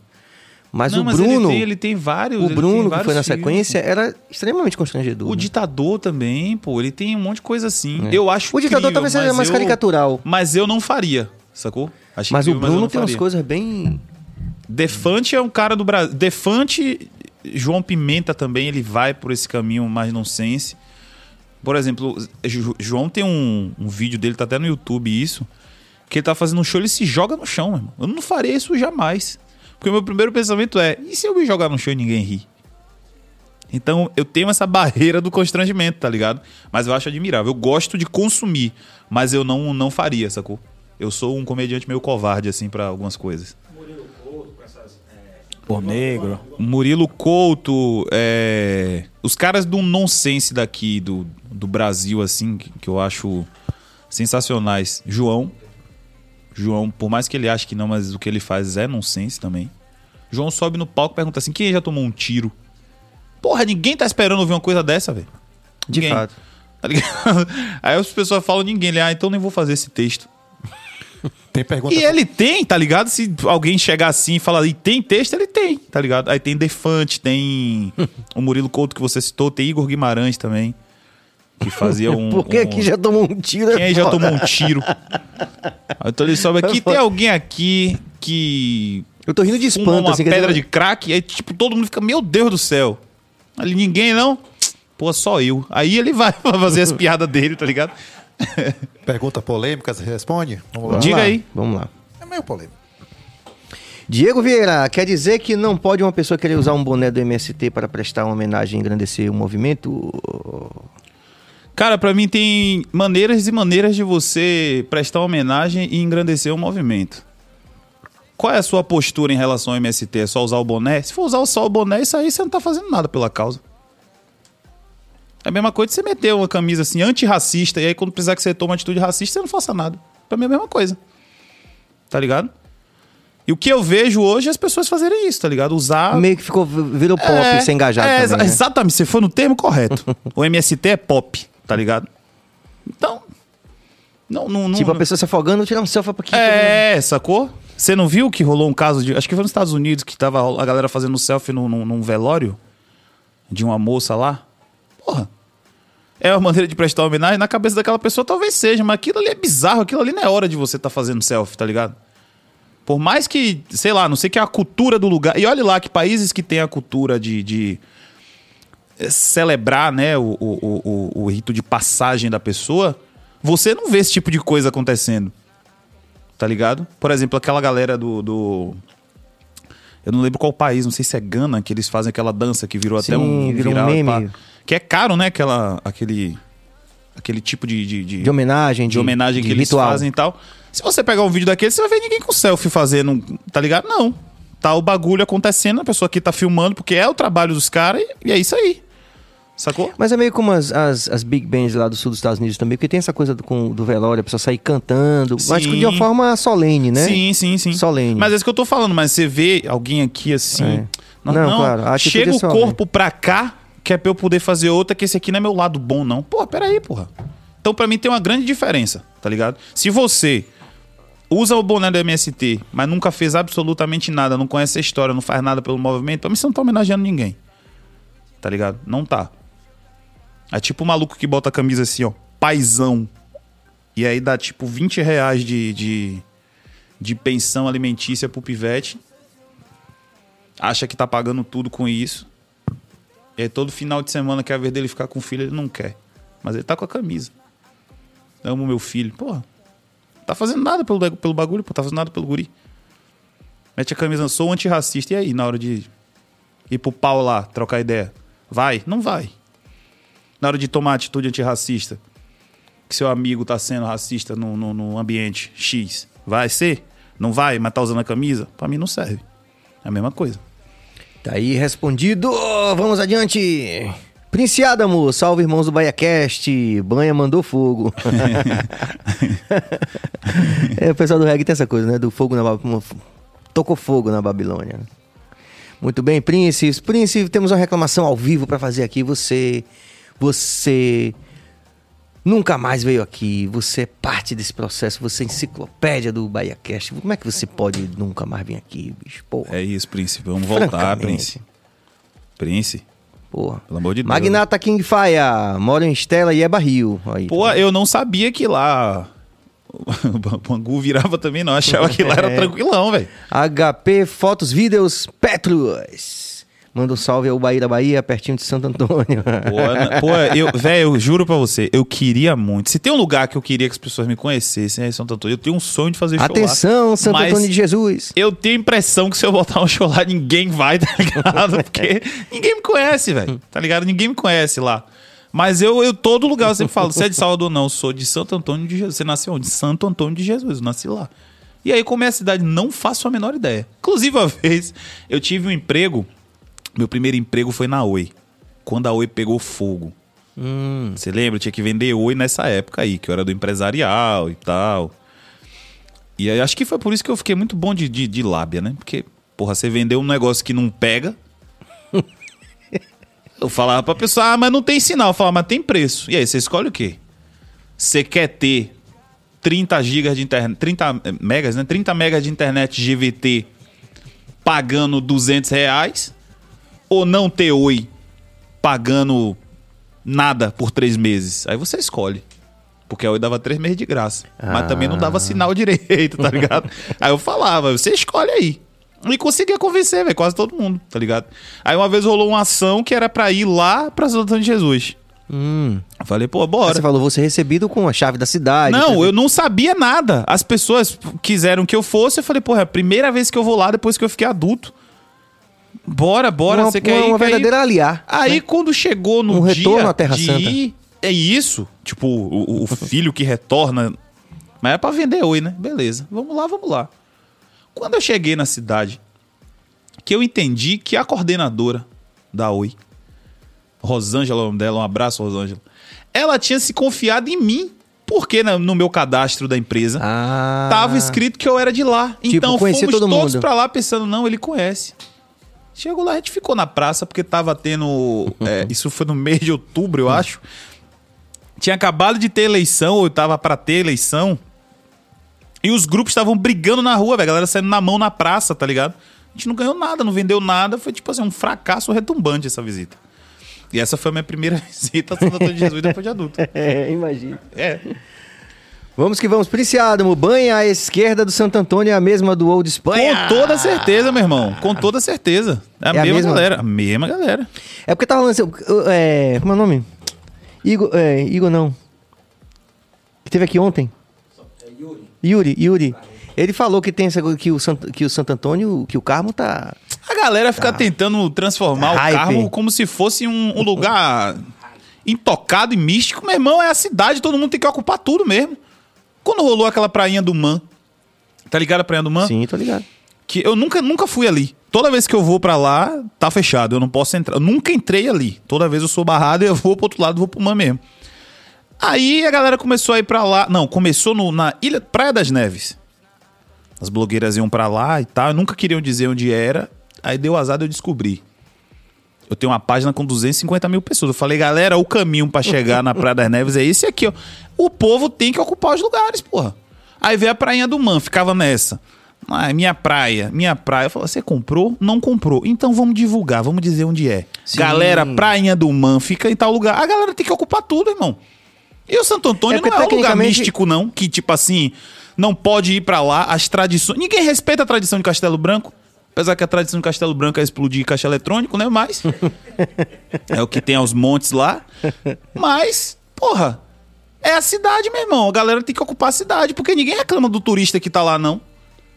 Mas de fato, como eu até comentei ontem com, com o Yuri, é uma cidade muito segregada, Salvador. Sim. Né? Muito segregada, né? E esse tipo de coisa me incomoda muito, sacou? Porque eu sei quem é que eles não querem lá. Tá ligado? Eu sei. Apesar da praia ser tecnicamente É, direito de é todos. a praia. Ninguém se incomoda. Eu nunca vi nenhum movimento. Você já- se você já viu, me corrija aqui que eu tô aberto a, a, a- a crítica. Mas você já viu algum movimento que vem desses lugares de pessoas que falam que tal lugar tá hypado, não pode ficar. Já viu esse movimento com turista? De não querer turista na Praia do Man? De não querer o cara que vem da Suécia andando no Santo Antônio?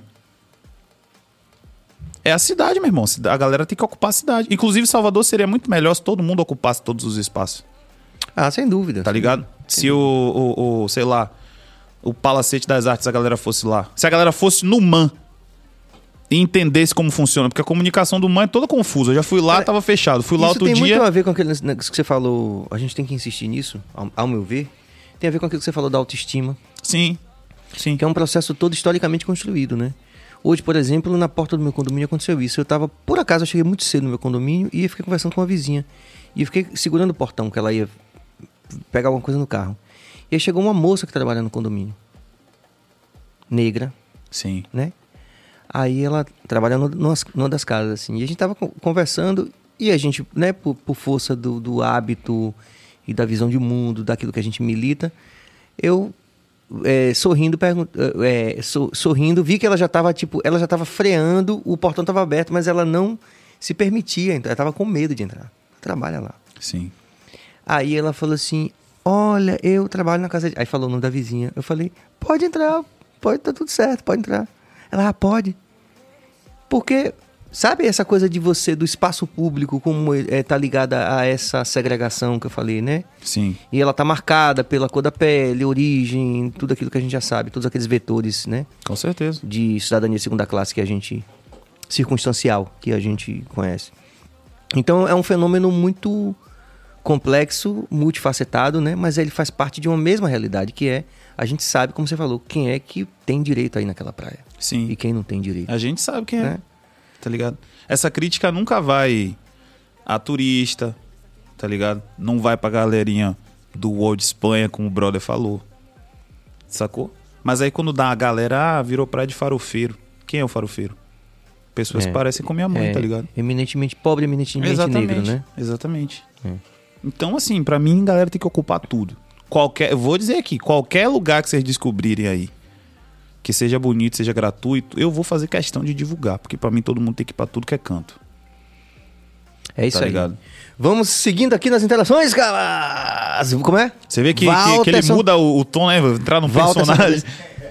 Paulo Gonzaga, Banha, como você constrói o seu texto? Aquela piada do Uber paulista aconteceu mesmo? Aconteceu. Conta a piada pra gente contextualizar. Na verdade, eu vou contar a história. Vai. Porque fosse. Eu tenho muito medo de avião.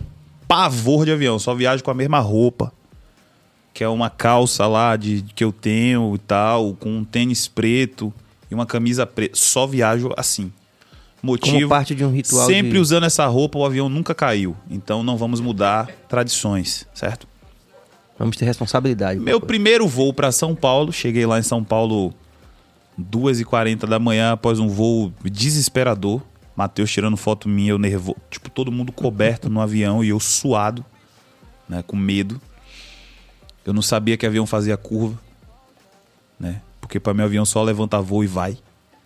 O avião já fez a curva, já falei, gente, vai cair. Porque isso aqui é um pedaço de ferro virando no céu. Mas beleza, fomos desespero no avião, queria dormir, não consegui. Baixei um bocado de videoaula po- ou de, de, de áudio, né, de podcast para poder ouvir.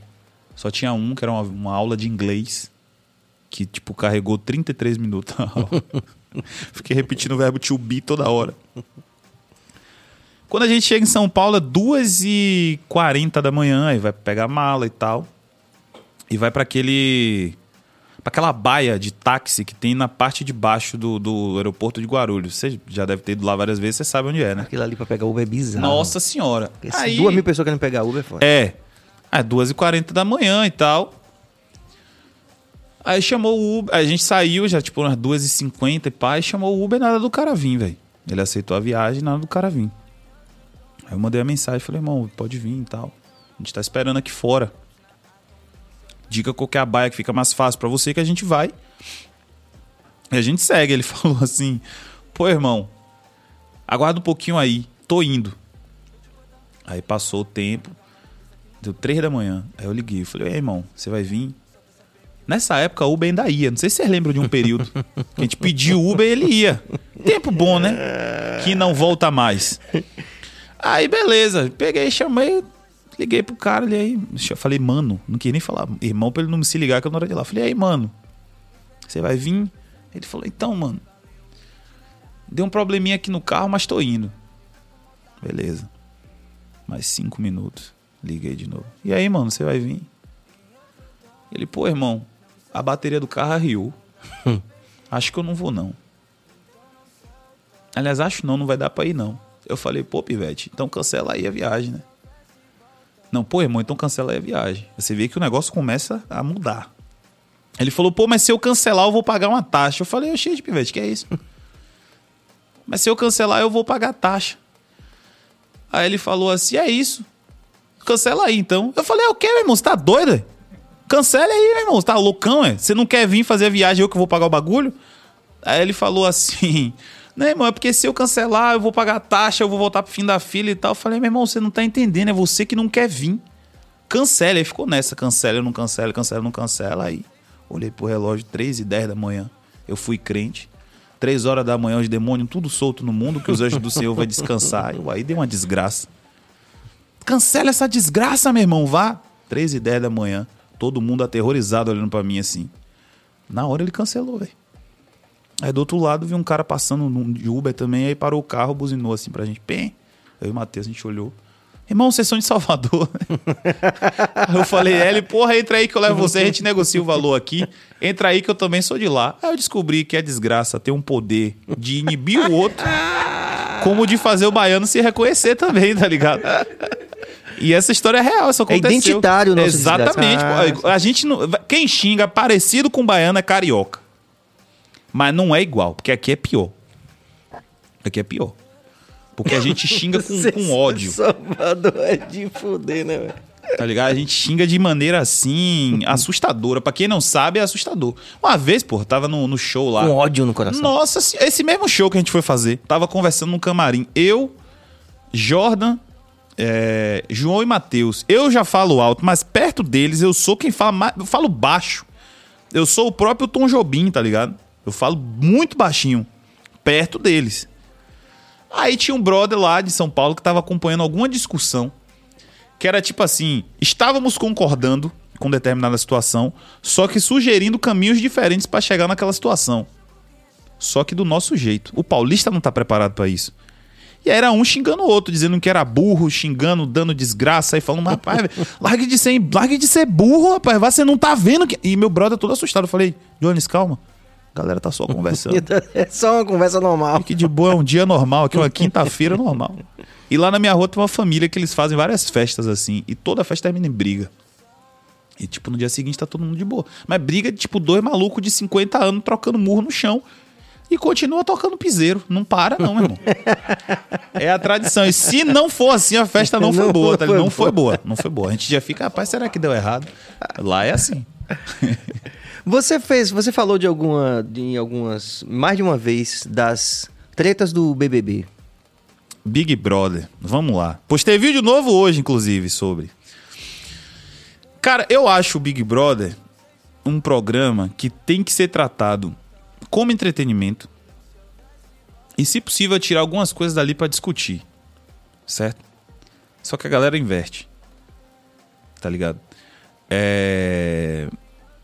Eu, eu tenho os seres superiores, que são os que não gostam do programa e que acham que por alguma razão eles são melhores do que sei lá quem por isso.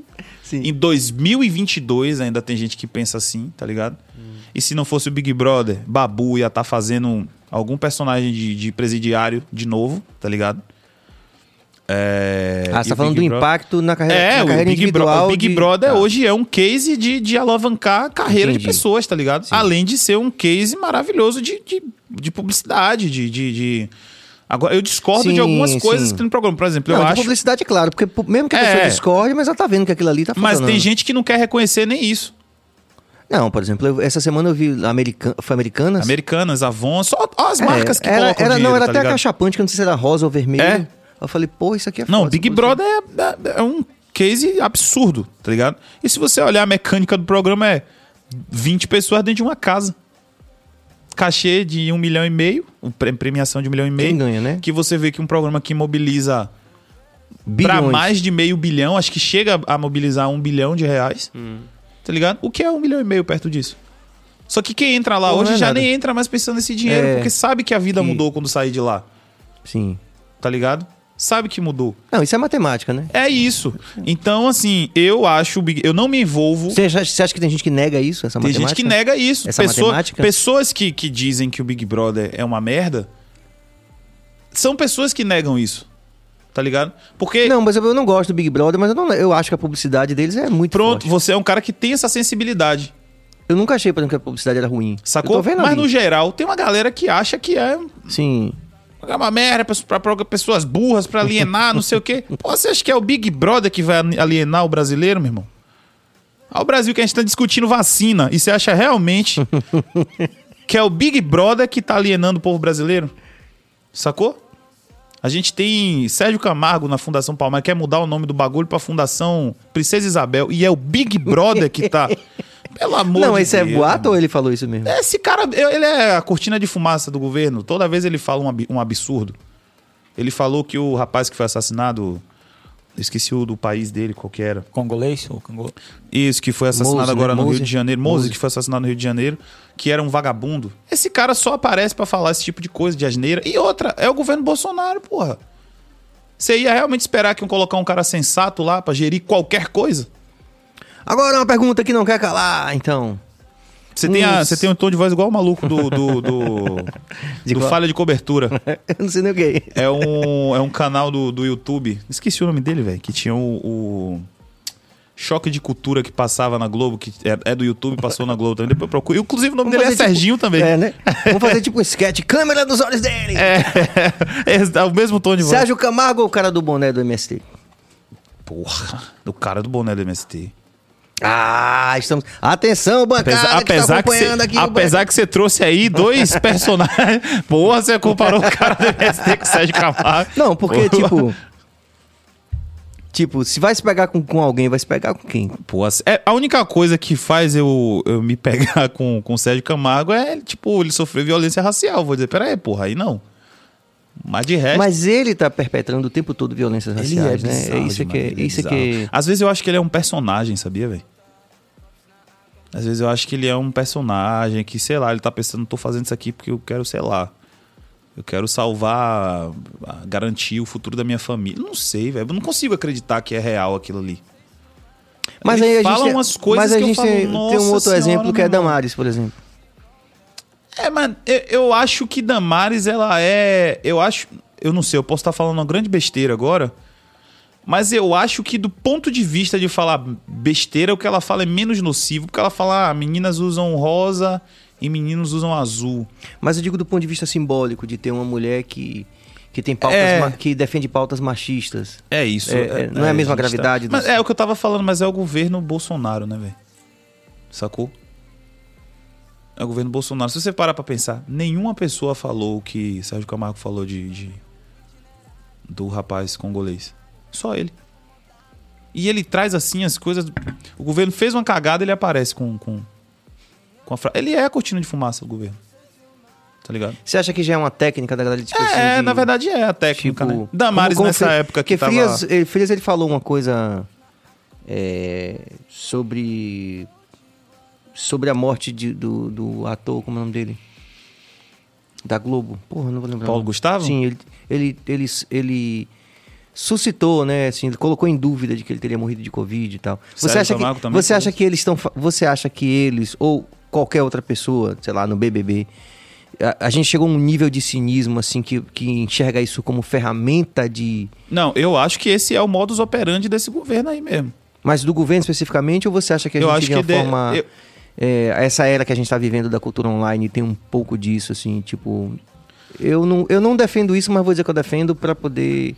Eu acho que não. Como, por exemplo, aconteceu com aquele que não pronunciamos o nome que falou agora essa semana, o negócio do que foi, que saiu do. Não, a gente não pronuncia esse nome. Bicicleta. É. O cara que da falou- bicicleta. É. Cara, eu, eu acho assim. Eu sou um profissional também de, de comunicação, tá ligado? Então, tudo que, uma, tudo que uma marca faz de entretenimento, de ação social, seja lá o que for, é visando algum lucro. E ninguém quer perder dinheiro. Tá ligado? Então. Mesmo os chineses comunistas! Mesmo os Eles chineses perder. que são Principalmente riquíssimos, É uma das eles! maiores economias do mundo, inclusive. É, Então eu acho que, tipo assim, fazendo esse paralelo, eu acho que é o modus operandi desse governo, porque é um governo completamente desastroso e despreparado, tá ligado? E, e eles precisam, sei lá, desviar o foco das coisas que eles fazem de alguma forma.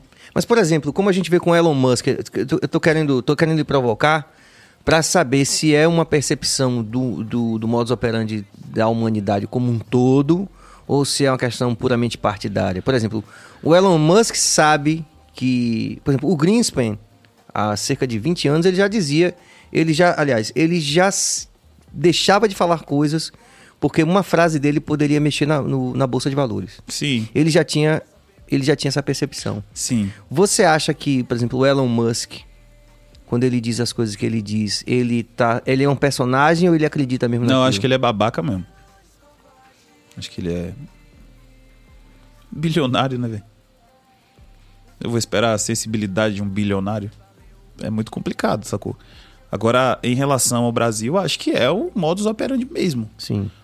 E mais do que isso, eu acho que eles sabem que eles são despreparados. Tá ligado?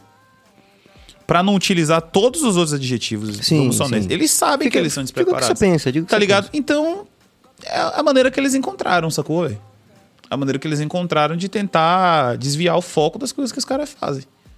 Irmão, você lembra daquele dia do fogo? Tipo, eles já estão profissionais nisso, tipo assim, a gente Já, vai falar qualquer... já, mas só Ó, a gente que- vai falar a coisa mais absurda pra poder é, tirar e, o foco. tipo assim, eu acho que a galera às vezes perde tempo discutindo essas coisas, sabe? Porque eu vi, meu irmão, o Porque- dia do me fogo. per- Me, me permita a minha ansiedade, porque isso tem sido discutido muito com a questão do Monark. Porra, falei no nome dele. Bicicleta. É, do bicicleta. É... Lembrei daquela menina, em caso que que eu sentido já você tenho minha acha, que ele calóide. falava, você acha que ele falava aquelas Não, coisas não, não, não. pra poder... Assim, pare... tudo indica que eles já têm é, consciência, pessoas que estão Ah. nesse nível de publicidade, seja institucional, governo ou não, que aquilo vai ter um impacto nos números e, consequentemente, na, na renda. Sim. Você acha que a gente tá caminhando para um momento assim de cinismo total e restrito de todas Não. as partes? Não acho. Não acho. Você acha pô. que ele falou aquilo foi uma bobagem mesmo? Eu acho que ele falou porque ele é aquilo ali mesmo. Porque. Vamos lá. O iFood não quer se associar a, a- ao maluco que dá declarações apoiando ou sugerindo. Mas os números. É, mas, mas aí que entra o lance do. do, do- você quer, beleza, você quer clique, certo? Não, Você mas clique quer- significa dinheiro. Isso, vamos lá. Você quer publicidade. Você Hum. quer que fale da sua marca, mas você quer que fale mal? Aí você escolhe. O, antigo velho da Porque cabeça vamos, branca porque vamos pensar. dizia que não existe publicidade negativa. Mas existe. Gerou clique, gerou clique, mas perdeu todos os patrocinadores. Foram uns 12 de, no dia, né? 8, sei lá. um- Aí, qual a vantagem que tem nisso? Cabeça quer se manifestar a esse respeito. Fala do cara lá do Spotify que você falou. Nada, fale aí. É. Vou entrar na- vou entrar na- Vou entrar na conversa, mas é, é, vocês estão.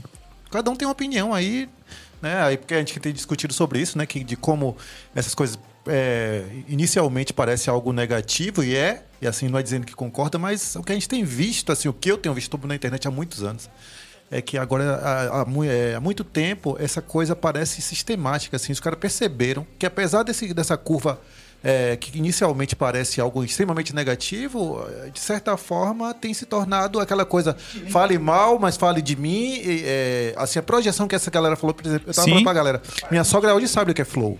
Minha gente que hoje não jamais saberia o que é flow, hoje sabe o que é flow. Mas a sua sogra sabe o que é o flow, partindo do princípio que é um bagulho que tava fazendo apologia ao nazismo. É, mas, Isso é, não é bom, mano. mas o que a gente olha nos números, É isso, mas é o que eu tô te falando. Vamos lá, vocês têm um podcast Não, aqui. não- deixar claro que a gente não tá defendendo. Não, claro, A gente tá eu sei. discutindo Você- a ah, possibilidade eu- das pessoas usarem isso como uma técnica publicitária. Sim, mas é o que eu tô te falando, mas é uma, te- uma técnica publicitária de- que não funciona do ponto de vista de lhe dar dinheiro. Vai te dar número, mas não vai lhe dar dinheiro. e como pô. é que o presidente foi eleito, então? Se ele usou essa mesma O presidente foi eleito porque a gente tem um, um- um- Mas- uma esquerda que não sabe conversar com a base, não sabe conversar com as pessoas, porque se engana quem Atenção acha... esquerda do Velho então, Espanha! Se engana, peraí, se engana quem acha que Bolsonaro foi eleito só pela classe média, que não foi. Mas é isso, a gente está falando aqui Tá ligado? que, é, teoricamente, isso é muito negativo e que você não vai ter um bom resultado. Mas o que a gente está vendo é, que- é isso que eu estou falando, entendeu? Parece negativo, mas está tendo. o cara estão alcançando números. Eles estão alcançando Posições aí- de poder. Exatamente. Ele- Assim, esse Joey Rogan, você soube do Spotify, Sim, sim, né? soube. Ele tava é, com uma, é, podcasts racistas, misóginos. Sim. E assim, os caras, é, é, né? Você sabe da história. E assim, ele cresceu exponencialmente, cara. Apesar de toda essa... essa... Ó, E poucos dias depois, o podcast, o Flow, tava com essa... ma- ó, Joe Rogan, ele já era a, a maior figura de podcast do mundo. tá Foi ele ligado? que popularizou esse Isso, formato. ele já é de mesa, né? Ele já era. Ah, Independente de qualquer coisa, ele já era um cara conhecido, ele é comediante e tal, de palco, ele já apresentava o UFC. Então, assim, ele já era uma figura extremamente conhecida, Certo. tá ligado? Então, assim, é, o que rolou com ele, eu enxergo, inclusive, pelo outro lado. Fica Enxerga assim, meu irmão, a, a plataforma teve coragem de fazer isso com um cara desse tamanho. Sacou? Então eu não acho que o que Monark fez, que Bicicleta fez, tenha necessariamente sido uma estratégia É, pra eh, alcançar números. Tem um cara que, não sei se você já ouviu falar de um canal chamado Metaforando. Sim, esse já. Acho sensacional esse maluco. Ele é perito e tal. E ele fez uma análise do pedido de desculpa de Monark. Ele falou, no final, ele falou. Visivelmente ele tá com medo. Tá ligado? Tá muito envergonhado. Então, assim, eu- se não me engano, posso estar enganado no que eu vou dizer agora, acho que ele fala no final que, tipo assim, ele não. É, pelas análise que o cara faz, não é que ele, o que ele falou tava errado, mas estava errado a maneira como ele comunicou isso. Eu posso estar enganado, posso estar confundindo aqui Sim. essa parte. Mas o cara faz essa análise. Então, pra mim, assim, eu não acho que o fato de você, desse lance do fale, fale bem, fale mal, mas fale de mim, do ponto de vista é, é, é, de marcas, de dinheiro, do que move o mundo do capital, De meu publicidade. irmão, não é assim que funciona, tá ligado? Porque eu trabalho dentro disso.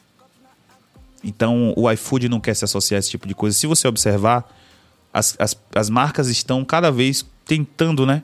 Entre todas as aspas, colocar um pouco mais de diversidade dentro das suas produções, tá ligado? Suas atuações E vamos na combinar.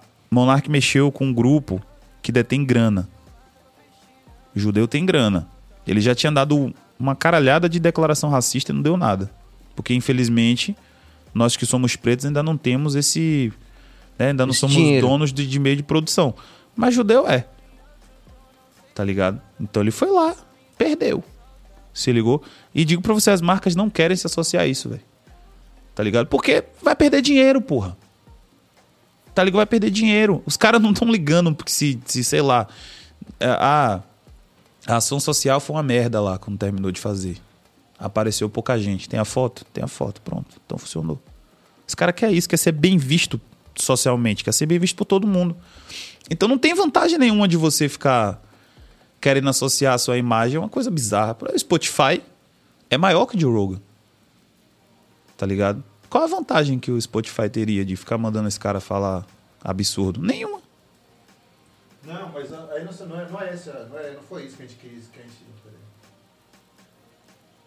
Na verdade, não foi isso, né? Porque os artistas, né? Alguns deles saíram. Eu soube de um apenas que saiu grande lá que eles estavam é, ameaçando sair do Spotify se o Spotify não tomasse uma atitude. Sim. Ou seja, o Spotify preferiu perder esses artistas, eles excluiu Sim. alguns, alguns, capi- alguns episódios. Sim. E ainda assim o Joe Rogan ficou ainda mais conhecido. Ou seja, ele teve ainda mais projeção, entendeu? Quando você olha no- nos números, ele teve ainda mais projeção com toda essa polêmica. É isso, é De porque essa. que É, fala do raci- de fala de racismo. é o que Você você. você lembra que você falou aí como é que. certo? Você lembra que você falou aí como é que, que o Bolsonaro foi eleito? É. Então, essa galera existe, pô. Mas é isso. Essa galera só Mas tá quer dizer, escondida precisando elas- de alguém pra falar. Elas, então elas estão mais organizadas. O que é que, o que, é que Estão, define? obviamente. A extrema-direita aprendeu e domina os veículos de, de, de marketing digital, porra. Rede social, os caras fazem o bagulho como poucos. Então, pronto. Tá ligado? E, infelizmente a esquerda não aprendeu. Não aprendeu a usar. Sacou? Os caras sabem usar.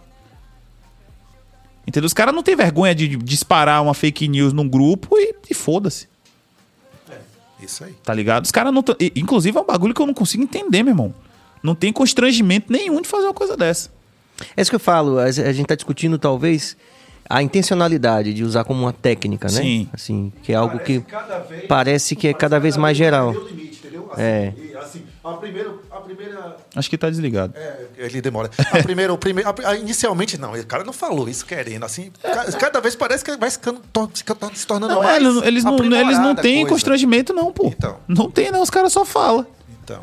Sacou? Quando eu vi Nando, Nando Moura aparecer mesmo, falando o que ele falava no começo, cara, ele foi um dos primeiros do, né, que do- na internet, no YouTube, Nando Sim. Moura, que é da extrema-direita também, falando umas coisas assim que eu digo, cara, e o cara só ganhando, só ganhando Sim. projeção. É porque essa galera existe, pô. Essa galera tá aí. mas- E é o que a gente tava conversando no começo, a gente não sabia ou a gente não abriu os olhos pra isso, sacou? Esse espelho da Só gente que é o que eu tô não olhava, falando. né? A- é- é, se engana quem acha que o governo que tá aí hoje foi eleito só pela classe média, porque não foi. E isso é uma prova de que alguma coisa eles fizeram com 12 segundos de TV. Enquanto a esquerda tá brigando, ah, a gente precisa ter mais tempo de tela. Fica aí com uma hora de tela, que ninguém assiste horário político, que eu vou fazer minha campanha toda aqui no digital. Ganhou, meu irmão. Isso aí é coisa pra você parar e estudar. Tá ligado? Entender como é que funciona, entender o que foi que eles fizeram, como eles fizeram, onde eles fizeram e, como, e por que eles fizeram. Tá ligado? Mas a galera não quer. Eu Quer acredito, botar o bonezinho do MST. eu acredito que a gente só vai entender, compreender realmente depois de algum, mais algum Muito tempo, bom. assim, a gente realmente compreender. Pô, a gente caiu nessa. Sim, Sabe? sim. Assim. Já, já se estuda isso, esse lance de disparo em massa, de, de, de mensagem e tal, de perfis fakes, de grupo. Isso tudo é, é, é organização, porra. Isso tudo é organizado, isso tudo é organizado, sacou? E aí, meu irmão, você aí que perguntou do bagulho do MST. E aí, seu boné, pra homenagear os caras, nunca fez nada por ele, vai mudar o quê? Vai mudar nada, os caras vão continuar sem casa e um governo querendo tratar eles como terrorista. Sacou? Porque infelizmente a galera não, não aprendeu a dominar o bagulho, não, meu irmão. Não aprendeu. Não aprendeu. Tem um partido daqui, que eu não vou citar, tá ligado? Que tipo, chega campanha, ganha o fundo eleitoral como todo mundo ganha o fundo eleitoral, e aí quer fazer a campanha política inteira de um cara que se candidata a vereador com 60 reais.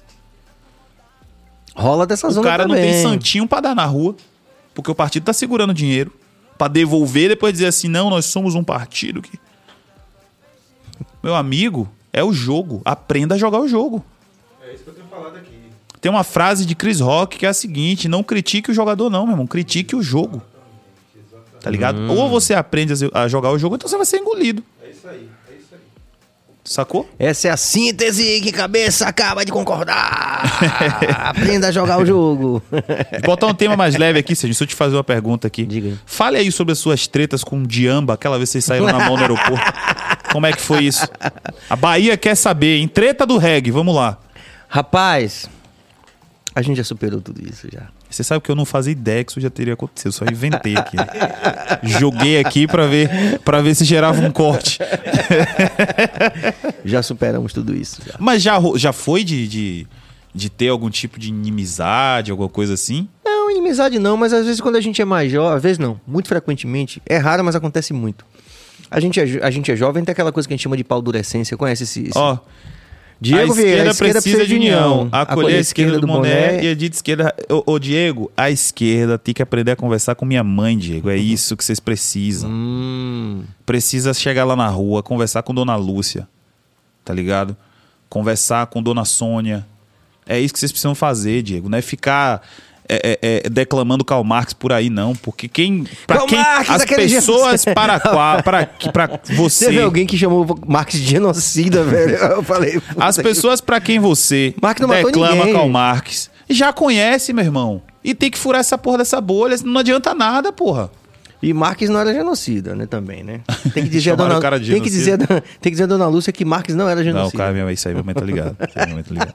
Não, mas e é assim, muito simples, você chega pra... símbolo, ela Explica o cara de maneira assim. Ô, dona Lúcia, tá ligado o Karl Marx, velho? Tá, Karl Marx foi um coroa feio, que um dia olhou assim e falou, pô, velho, tá feião Essa aí a tá forma que os feita, caras é. tratam o trabalhador, velho. Minha mãe sempre, o trabalhador sempre vai ser a favor dele. Eu tenho uma amiga, que acho que ela deve estar até assistindo agora aqui, que ela tem uma pizzaria. Aí ela se- sempre fala alguma coisa, tipo assim, porra, fulano deu migué ontem e tal. E eu sempre vou passar um pano pro peão, meu irmão. Porque eu já fui peão, trabalhei em shopping. Tá ligado? Quem trabalha em shopping tem todo. Shopping, telemarketing e obra. tem todo o direito de dar migué. É, né? Porra, meu irmão. Tá no estatuto. É, é, de- é, artigo 1 As, mo- as trabalhadoras de, de, de, de trampo doméstico, toda essa galera tem que dar migué mesmo. Tá ligado? E é muito fácil de você explicar, tá ligado? Agora sim, vamos adaptar a linguagem. Vamos falar de uma maneira mais simples. Pô, a Karl Marx foi um coroa que dava as ideias aí de que o trabalhador tinha que ser melhor valorizado, tá ligado? E que se ele faz o bagulho, ele também tem que ter. Isso é justo. E é justo e ninguém vai discordar disso, não. Mas aí a galera quer chegar, meter um, um- um- português lá, todo rebuscado, acender um cachimbo, um cigarro, seja lá o que for, cruzar a perna, botar o seu bonezinho do MST. Você nunca ter pisado na porra de, um- de uma ocupação e aí dá texto. Aí a pessoa tira uma dúvida e não tem resposta pra dar. Está gerando essa conversa, Paulo Gonzaga. Volta, por favor, Cabas. É... É, Quais os impactos psicológicos de se jogar o jogo? Vejo os nossos bem mal medicalizados. Ó, eu acho assim. Eu tenho um vício que é em tênis. Que é um vício ruimzão de ter porque é caro. Não é bom, não. Você fala tênis sapato. Tênis mesmo, é. Ah. Eu sou, tem um bocado. Desde o... Qual é a 90 lá do... Desde a Total 90 eu Da não Total tive. 90. Ó, da onde vem esse bagulho, tá ligado? Ah, tá. É. Sim, aí o vício do tênis. Eu, tenho, eu sou viciado em tênis, tá? Ele tá falando do lance de, de jogar o jogo e pá. E que as pessoas, às vezes, os impactos psicológicos que isso gera. A gente vive no mundo capitalista, tá ligado? Eu trabalho na área de comunicação. Eu até tava brincando com uma amiga minha que a, a minha função enquanto publicitário é destruir o mundo. que eu sou um vendedor de sonhos, tá ligado? Sim, sim. Pô, o cara é engenheiro, ele vai lá construir uma ponte. O cara é médico, salva a vida. Professor ensina. Tá ligado? A moça que é doméstica dá um trato na casa. Deixa um ambiente agradável para as pessoas estarem. E eu? Fico dizendo a você que você precisa comprar um microfone novo. Seu microfone tava funcionando aqui, velho. Tá ligado? Eu fico gerando demanda na sua cabeça. Spending, spending is optimism. Esse é foda, viu, velho? Então, assim. Aí você tem que admirar essa técnica aí, que o cara diz assim, que gastar é ot- otimismo. É. Você tem que admirar um cara que falou isso. Fala a verdade. Então, assim, é, o lance de jogar o jogo, isso é, é uma discussão que rola muito na, nesse mercado, por exemplo, em relação a- ao uso da pirataria, né? Que os caras falam, porra, porque tem muito cara que usa tênis pirata, não sei o quê. Me incomoda 0%. O tênis é quanto? Mil conto? A Shopee tá vendendo de 80. O cara quer andar bonito, meu irmão. Quer ter autoestima. O jogo tá lá vendendo a parada por 70 reais. Pra quem sabe, como eu, que sou estudante da, da- do bagulho, fico Sim. pesquisando história de tênis e pá, eu vou olhar pro pé dele e vou falar, esse bagulho aí não é original, não. Mas, Mas ele tá se sentindo batido. bem, velho. Tá ligado? Tá com autoestima. Meteu um look pá pra sair com o companheiro, com a companheira dele. Tá ligado? Aí tem nego que vai olhar e vai falar: Ah, mas tá errado, tá andando com tênis falso no pé. Eu vou olhar pra cara dele e vou falar: Meu irmão, não critique o jogador, não. Vai criticar o jogo. Manda a Nike baixar o preço do bagulho pra todo mundo ter acesso. Não tem acesso, não? Deixa o cara comprar. Tá ligado? Então pra mim é isso aí. Sacou? Pra mim é isso. E aí é como eu voltei, né? Infelizmente eu trabalho nessa área, minha, minha função é essa. É te dizer que tem uma água mineral melhor que essa, que é tudo água. Sacou? E aí tem gente que vai pô, pagar. tem um ar da É, França, a galera, é, a galera um- bota o ar da França Tem um, numa garrafa, o cara aí abre e cheira o ar. tem um cara. O ar da França, a França É, diz pô. que só fede a mijo e Não, tem bebo de rato. do campo, o ar da Ah, França, o cara tá. bota numa garrafa. E aí você vai ver o invase da garrafa onde foi. Ou então aquele negócio São lá do- José dos Campos, tá ligado? Mas a pessoa se sentiu bem. Dias Dávila Mas a foi. pessoa se sentiu bem. O não, invase não. da água Aí do, também com o ar da França, Dias Dávila. Ou então aquela água do Rio Jordão. Com certeza você em que é Feira de crente. Santana. Feira de Santana, Feira de Não, Santana. Feiraguai. Feiraguai. A água do Rio. Jordão é de Feiraguai. Tem um, tem um cara que eu até seguia ele, tipo assim, ele é um milionário, ele é paulista e tal. E ele é um milionário que eu não conseguia sentir raiva dele, sabe? Porque ele, tipo assim, eu não olhava pra ele e falava, esse cara é fútil. Não, eu achava ele, tipo assim, porra, esse cara tem dinheiro, ele gosta de viajar, tá ligado? E aí tem um vídeo dele que é assim, como eu incorporei o, hel- o helicóptero no meu dia a dia. Parece um absurdo você ver uma coisa dessa, certo? Mas ele Certo. tem um trampo, ele trabalha de segunda a sexta, eu acho. Acho que ele é gerente de marketing de uma telefonia, alguma parada assim. Ele ganha muito dinheiro.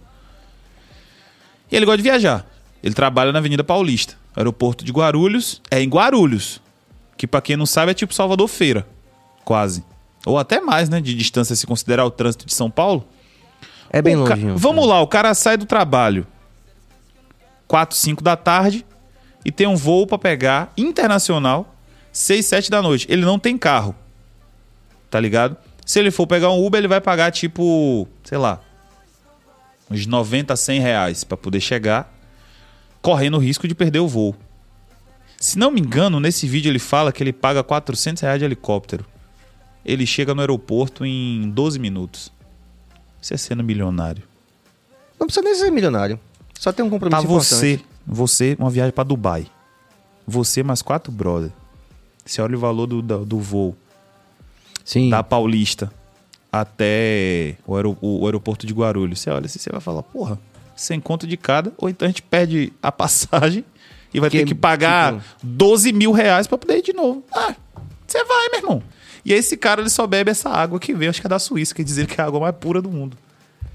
Então ele é uma figura que eu olho assim, eu falo, meu irmão, esse cara é muito louco, velho. e eu não consigo sentir raiva dele, eu não consigo olhar pra ele e falar, esse cara é fútil, porra, meu irmão, eu achei ele só um cara que é muito rico e tem essa prioridade dele de fazer viagem e tal, de curtir esse estilo de vida mesmo de quem tem muito dinheiro, tá ligado? Ele não tem filho. Aí tem um vídeo que ele explica Esse que ele detalhe é não tem importante. carro. Ele fala no que, que ele não tem carro. Ele falou, porque pra mim é muito mais jogo andar de Uber. Eu vou pra onde eu quero, faço o que eu quero, posso beber, ficar doido, voltar pra casa, o cara me traz logo aqui. Eu subo, vou pra minha casa. Não, nesse sentido, o Uber realmente é um negócio É. foda mesmo. A gasolina hoje, Ah, 8, o aplicativo, 7 né? reais, é. Quando o cara vai, que também tem isso. Quando o cara vai, é outra onda. Vamos a mais interação, cabas! Daniel Fleming, quando banha vai voltar com o banhado? Banhado é meu podcast. Antes de surgir isso aqui, esse negócio de câmera assim de mesa, eu tinha um podcast chamado Diga aí Banhado, que é um podcast de entrevista também, só que eu sou muito preguiçoso. Aí eu fico inventando várias desculpas pra não voltar a gravar. E ele ficou entre os 100 podcasts mais ouvidos de comédia de 2019, não, 2020. Fiz assim sem nenhuma pretensão, fiz só 12 episódios e ficou entre os 100 mais ouvidos. Acho que ficou na posição 64, alguma coisa Quem foi assim. lá? Ninguém, só um amigo meu mesmo. Ah, sim. Era eu falando besteira, discutindo coisa boba. Tipo assim, vamos falar aqui sobre a importância que a falta de saneamento básico tem na vida de uma pessoa. Porque a pessoa que não tem saneamento básico, ela sabe valorizar as pequenas coisas da vida. E se você parar pra pensar, é verdade. Todo babaca em potencial cresceu tendo rede de esgoto. Mas todo cara que cresceu sem a rede de esgoto, ele tem tudo pra não ser babaca. É uma teoria interessante. É. Tá ligado? Aí você parar pra pensar, todo, todo playboy, ele já cresceu com essa estrutura toda montada. Mas a gente que é quebrado, vem de um lugar que não tem... Minha rua não tem rede de esgoto até hoje, pô. Cada um foi botando a sua. Ninguém sabe onde cai o cocô de ninguém, não. Às vezes eu entro nessa reflexão e fico até meio triste, né? Que eu não sei onde é que tá caindo. Mas cada um foi botando o seu. A minha rua não tem rede de esgoto.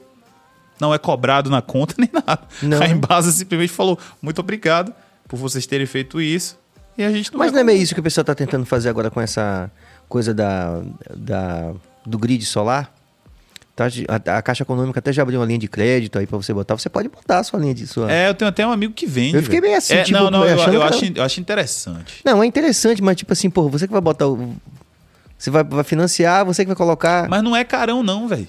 Não, eu sei que não é. Na ponta do lápis é bem. É, é tipo bem o helicóptero lá do. É, o brother falou que, tipo assim, acho que você paga, vamos lá, num cômodo da sua casa, quatro placas resolvem, seis placas resolvem. É tipo 2.800 reais. Você pagou. O cara foi lá, instalou, já foi. Ele Não, falou, não fiz- vai, cálculo, não né? vai, obviamente, fazer a sua casa toda funcionar, porque você vai ter que lacrar o teto todo. Mas um cômodo funciona com essa quantidade aí. Mas se você lacrar o teto todo, você pode até devolver energia pro grid, né? É, opa aí. Dependendo da situação. É um Então, bom tem- investimento. é né? um bom investimento mesmo. Um bom Pois é, mas de mesmo. repente tinha que isso. Eu Tinha que tenho ser tipo, tipo Bolsa contar- Família, Deixa eu lá. te contar um negócio aqui que eu acho que você vai achar divertido. Eu tenho um padrinho que ele não paga conta de, de, de, de água. Porque a água é de Deus. e aí é isso. E a Embasa não corta mais a água dele, não. Cortou várias vezes e falou: não vou pagar porque a água é de Deus. E é isso aí. Aí eu falei pra minha mãe, imagina quando ele descobrir que pra gerar energia precisa de água também. Ele não vai pagar a conta nunca mais, tá ligado? Ele não paga, meu irmão, não paga. Tem um contador, tem tudo, mas não chega a conta na casa dele, não. É sério isso? É sério, porra. Sério. Atenção, Bahia Casters, a água é de Deus. A água de Deus. Não Se você não quiser pagar pagar. uma conta de água, faz igual meu padrinho. E é isso aí. Água de Deus não paga. Vamos valorizar um pouco mais as interações. Cabas, Eric Corrêa, um salve diretamente da- de Nossa Senhora do Socorro, Sergipe, para Tiago, para o grande Serginho e o Bill, o mago da gestão. Chumbré. Ele fica até com medo de ler. um Ativou cara- até Siri aqui. Siri. Siri, Siri pediu socorro. Valeu, O Eric. Cid tá ligando pra polícia. Pera aí, meu irmão. Que código foi esse aí que você falou? Deixa eu desligar isso aqui.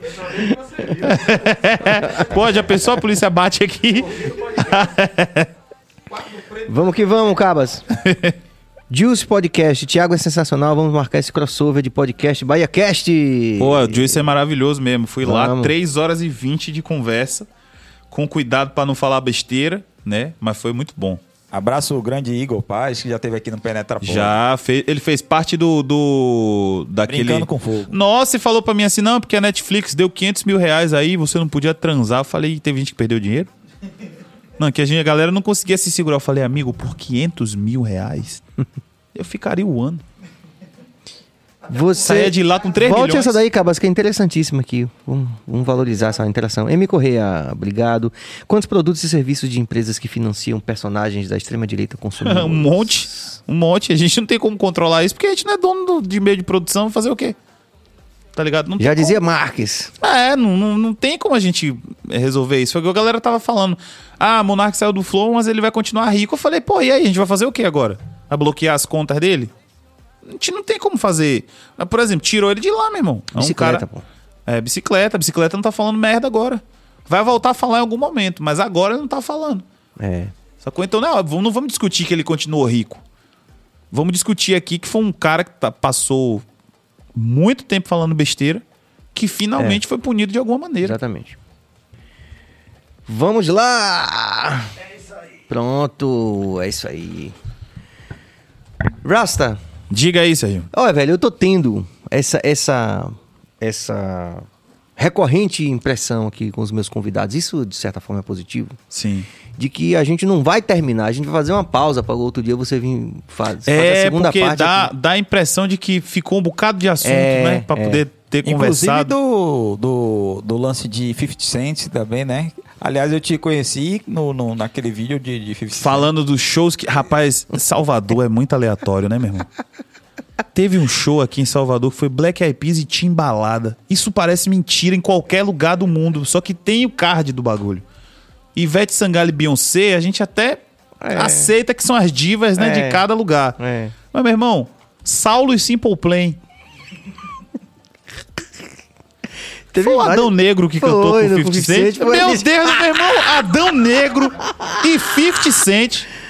Foi mesmo. E tem a foto de 50 Cent chegando em Salvador sendo completamente ignorado no aeroporto. Tá ligado? Tipo, todo mundo cagando pro cara, o cara andando assim. Quem é esse maluco, tá ligado? Tinha que ter a foto do, do cara dando murro no cara que subiu no palco lá. Não, e teve, um- Teve? tinha um cover de 50 Cent que subiu. no- Você assistiu o show de 50 Cent? Eu vi esse negócio aí. Mas você tava lá, você assistiu o show dele? Eu, eu acho que eu vi ao vivo isso. Eu acho que eu vi. Eu tava vendo. Eu não vi todo, não. Aconteceu mesmo, né? velho? Rolou, velho. O cara subiu pra, tipo, ah, aí alguém deu pau no cara. É, Salvador. Aí Salvador depois é pegou mal. velho. Foi tipo um monarca, assim, pegou mal. Como é que não pega mal, porra? O cara deu um murro no outro, tá ligado? Não, ele deu assim, tipo, imo- tipo derrubou o o cara, cara. aí o cara no chão, e aí ele deu um pau no cara, velho. Meu ele achava Deus que era alguém céu, que velho. tava, tipo. Sei lá. um- Terrorista, alguma coisa. no Brasil. o nosso homem-bomba era um cara com bala de gengibre, meu irmão. Na Bahia não tem essas coisas, não, tá ligado? Então, Salva- Salvador mesmo. é muito aleatória, velho. Muito aleatória. Eu falei assim, minha mãe teve um show aqui de Black Eyed Peas e Timbalada. Ela olhou, você tá mentindo. Não, rolou. Acho que foi tudo no mesmo ano, acho E que foi aquele de 2012 Joss isso. Stone também, não foi, foi uma coisa bem maluca também. Co- Duda Espinola, lembre que 50 exigiu o carro blindado. E a gente o é 50 cara- Cent. E a gente nem, nem a cara dele viu no backstage. Pra Ah, que que Duda ele tava com a gente também. Ele foi ignorado por todo mundo, meu irmão, no aeroporto. O cara queria carro blindado pra quê, velho? Tá ligado pra Mas é quê, porque meu no irmão? mundo todo ele precisa, só em Salvador que ele não precisa. É, pois é. Aqui ele passa batidão. Batido, se Mas não é mistura só com a ele galera, que com passa. tranquilidade. Salvador tem um monte de gente que passa batida aqui, Um que eu tô monte, ligado. um monte. Essa O semana próprio- a gente. Essa semana a gente soube aqui do, de, de Mick Jagger, que foi ignorado também. foi mesmo. O, o, o Richard Gere também na lavagem do Bonfim. Foi. Richard Richard Gere Gere- parecendo, parecendo qualquer coroa que Parecendo faz comercial qualquer- do Boston é, Medical Group, Sem tá ligado? camisa de. de- que faz comercial de Desculpe, tratamento de Richard, desculpe. disfunção erétil. Qualquer É, coroa daquele é, é, Richard Gere. é. Eu lembro do Carlinhos Brau falando sobre Michael Jackson. O que é que você acha? Ele, rapaz, baiano tá acostumado a ver preto, velho. Não tem essa. Não tem na, naquele doc lá do carnaval que Spike Lee chega no Pelourinho e fala assim: Eu quero falar com o neguinho do samba, manda ele descer aí. Deixa ele quer falar comigo, ele suba. Não descer pra falar com ninguém, irmão. Ele quer falar comigo, ele suba aí. E, porra, qualquer lugar. Márcio Vitor deixando é, Kanye West fala: Pô, irmão, não dá pra gravar não, que eu tô com agenda. Não, Ninguém. agora, eu vou revelar um negócio aqui. isso. Eu nunca, acho que eu nunca falei isso assim, tipo, publicamente. Eu vou falar isso, uma coisa que eu ouvi de um produtor baiano. Eu fui para, eu tenho que falar porque se encaixa nessa tipologia pra poder reforçar essa coisa de que a Bahia é um lugar fora da curva. Sim, tem muito. Nárnia, tem Nárnia e tem Salvador. Eu tava na Jamaica. E aí a gente tava é, vendo alguns artistas, Sunsplash, se vinha pra Salvador e tal, não sei o que tal. E a gente aí foi, começou a apressar vários artistas, né? Assim. E aí a gente, na época, era Messenger. Não Sim. tinha ainda. Aí, tipo, aí a gente falou, ó, a gente tá aqui na Jamaica, tá, não sei o que. Porra, bicho, é... Então, quanto é que custa a Lauren Hill? Tava estourada na época. Ah, 200 mil dólares. Ah, um negócio assim, era absurdo. Porra, não sei o que. E Zig Marley? A gente aí foi- ligou, ligou de volta para o pessoal do escritório do Sunsplash. Aí quando voltou no outro dia no Messenger, falou, ó, é, Zig é... É 200 mil dólares. Um show. Aí os caras, não vou citar nome. Porra, velho! Diga Zig que é o carnaval de Salvador. velho, isso não é mentira, velho. Não é mentira. Teve- Ele não vai pegar plateia igual essa aqui E nunca. teve outro brother que falou assim: Porra, pessoa, velho, Rolling Stones abrir pra Ivete. Eu ouvi isso. Chamar Rolling Stones, vamos fazer uma festa foda aqui, vir Rolling Stones vir abrir pra Ivete. Eu ouvi isso. Eu acho que nem Ivete ia concordar com o Ivete negócio ia falar, não, peraí. Pô, Ivete, peraí, pelo amor de é Deus. Vê, Você já, você chegaram a puxar trio no carnaval? Várias vezes. Como é, velho? Rapaz, Não dá um desespero assim, tipo, cara, acaba, velho. Às vezes dá, às vezes dá. Acaba. Eu, teve uma dá. dupla que veio cantar aqui no carnaval de 2016. Não, o eu J acho. Quest no começo da carreira eles falaram isso. Eles, fal- eles fizeram, puxaram um bloco. O J Quest puxando o bloco. Nossa senhora, imagina. E eles Vivemos falam- esperando. Não, e eles falaram assim no final, eles diziam, nunca mais chame a gente, porque isso aqui é coisa pra profissional. É? Eles não aguentaram, não. É mesmo. Teve uma dupla aí sertaneja que tava estourada no Brasil inteiro, veio puxar um, um, um bloco de carnaval aqui. Acho que foi 2017. Primeiro que você tem que tocar sem ouvir a banda e você ouvindo o repertório da banda que tá na frente. Que deve ser um caos. Se tiver uma bacurinha lá na frente, você não ouve nada. Não, é não, Cabas, quantas vezes eu atravessei já a banda? É impressionante, velho. O Carnaval de Salvador é um negócio que só tem em Salvador. É. E só se dá bem quem é daqui. Tá ligado? Aí, por exemplo, essa dupla veio quando chegou ali. No. ah, Logo na entrada. Você sabe onde fica o camarote do Bocão? Sim. Que é bem no comecinho do circuito ali. Sim. Meu irmão, os caras deram o azar de sair atrás do Olodum e de Bel. Que já briga. Domingo de carnaval. Então eles entraram. E eles estavam numa fresta de sol. Desgraçada. Duas e meia da tarde. Eita porra. Os caras goiano, meu irmão. Tá acostumado com calor e pá, de lá. Com duas camisas e a fresta gigantesca de sol pegando na cara dos malucos. Os malucos ficando vermelho já. Bel puto aqui falando, dando várias indiretas. Todo carnaval é isso, hein? Umas bandas, umas e outras, tá ligado? E o Lodum aqui, pô, o Lodum é famosíssimo, né, irmão? A maior banda do Brasil e pá. E até olhando pros caras, os caras cantando aqui, o nosso santo bateu e eu olhando, meu irmão. Você não sabe o que aguarda. É isso aí. Por mais oito horas, meu, porque vai demorar. Não, né, né, E isso aí nesse é uma dia coisa o Lodum mesmo. ficou um tempão parado, porque a galera faz muita pergunta, pede pra tocar isso, tocar aquilo. E depois, e derra mesmo. Bel, e aí depois os caras, velho, pô, eu fiquei com a pena. Eu falei, esses bichos não vão chegar vivos no final, não. Nunca mais vieram. É, e é não vem, eu falo, eu falo isso direto. É, eu até fiz uma enquete no, no Instagram outro dia, tipo assim, quais, ator, quais artistas gringos vocês acham que conseguiriam puxar um, um, um trio elétrico aqui no Brasil? Aí, tipo assim, só quem meio que a galera botava fé era Shakira. É, Mas aí tem um pertencimento aí, né? é, Bruno Mars, Também. a galera voltou assim. Deixa eu ver se teve mais alguém. Acho que foi só eles dois, assim, que tipo, uma galera mesmo botou fé, tá ligado? O resto ficou aqui por 52%. Então 52% é metade. Aí não, não vai, tá ligado? Mas Shakira e Bruno Mars a galera botou fé. Porque isso aqui é maluquice, porra. O carnaval de Salvador é maluquice. Todo, Rapaz, ele é. todo é Ele é maluquice. maluquice. O carnaval é maluquice como um todo. Porque a, a- a gente entendeu que ia ficar sete dias doidão na rua tomando cachaça ouvindo um cara cantar de cima de um caminhão. Se você olhar do ponto de vista prático, já, já começa aí. A maluquice já vem daí. Aí quando de- depois que você faz esse percurso, que dura o quê? Cinco horas, né? Que você não quer fazer esse percurso andando em dia normal, de modo algum. Você chama o Uber, você vai de buzu, você não quer andar esse bagulho. Cara chega no final, volta e faz tudo de novo pra correr atrás de outro trio. Aí termina esse trio, tá na hora de ir embora. Ele tá com as pernas toda assada, andando todo arreganhado, porque tá doendo aqui a parte interna da coxa, pra guerrear um buzu, pra ir pra Lapa, É foda pra mesmo. na Lapa pegar um metrô que vai fechar um pau no buzu ou no metrô, ou em outro buzu que ele vai pegar, Ou porque é dois. clássico. Porque a volta pra casa do carnaval é humilhante, tá ligado? No dia seguinte ele acorda com a imunidade baixa, toma duas cervejas com uma feijoada e volta pra fazer tudo de novo. É Agora, brincadeira? Você imagine uma dupla sertaneja vendo... Agora sabe o que é pior de tudo? Desculpe minha ansiedade, Bill. Sim. Eu amo carnaval. Eu também amo. Essa é a questão. A gente faz isso Pra que a gente é- gosta, é pô. normal. É foda, velho. Agora você imagina uma dupla sertaneja lá em cima do trio, os caras fazendo sombra. Aí eles, polícia! Aí a polícia chega com dois metros de pau. Nossa descendo o cacete, senhora, velho. A gente não tivesse chamado a polícia. É isso, tipo, os caras não estão acostumados, pô. Os caras vêem os malucos brincando, é, tipo, chama a polícia pra chegar desse jeito mesmo. Que é pra poder acabar a briga. Porque se você for parar pra pensar, o carnaval é um mundo perfeito. É um mundo completamente liberal. Todo mundo tá fazendo exatamente o que quer. Tá ligado? 3 milhões de pessoas na rua todo dia. Quando termina a festa, um homicídio. Se a gente parar pra pensar que, tipo assim, Não, eu vi, ah, porque não é. registrou outros. Beleza. Vamos botar aí Mas que é. morreu 10 caras no carnaval todo. Continua sendo uma população Eu extremamente já vi alguém pacífica. falando isso Tá seriamente, ligado? assim, um, tipo especialista de outros países, assim, rapaz, acho que alguém da Alemanha, há muitos anos eu vi isso falando Sim. isso. Rapaz, se isso aqui fosse na Alemanha, não, ia morrer muita, muito mais gente. Entendeu? Então o isso carnaval mesmo. daqui é, é- ele é maluquice, pô. É. É. um negócio muito fora do normal, pô, muito fora da cor. Eu fui contratado pra ficar andando de freira, meu irmão. Saí na capa do correio. Meu brother PC e Ícaro felizes. Porra, a gente saiu no jornal. Eu falei, irmão, a gente saiu freira. como fazendo a, desrespeitando religiões, tá ligado? Os caras falaram assim, ô, velho, vocês estão vestidos aí, vocês estão desrespeitando a religião lá. Eu falei, não, é porque padre é só uma profissão. Olha o argumento que eu dei pro cara pra justificar isso, tá ligado? Então, o carnaval é maluquice. As pessoas saem de glitter. O mês de fevereiro tem quatro dias útil só. Porque tem furdunço habeas corpus, É, foda mesmo. tem E fuzuê. antes ainda tinha lavagem da barra. E, opa aí.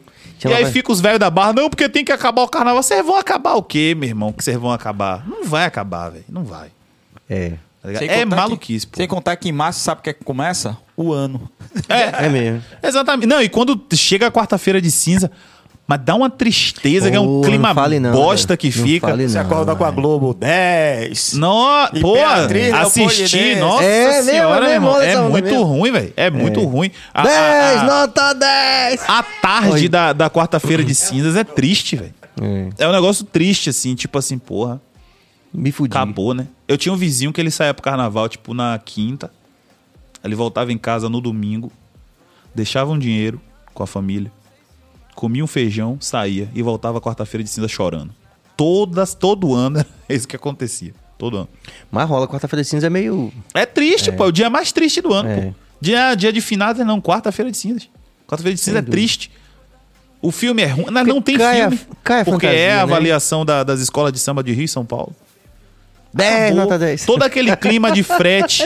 A cidade fica num clima de frete durante todo o início, o, o meio ali de, o início de janeiro. No início, não, mas É. ali, a segunda semana de janeiro até o carnaval é um clima de frete. Tá todo mundo num saci do, do, do, do- do envolvimento. Tinder é bombando. Aí chega quarta de- quarta-feira de cinza, acaba, mas fica um clima assim. Meio-dia, a entrevista de Ivete Sangalo já sem maquiagem. Maluquice pura, você indo trabalhar de, de glitter no peito, aqui na caixa do peito. Menina, você trabalha de quê, menina? Sou auxiliar administrativo, hoje tô indo de vestido e aí um tule, tá ligado?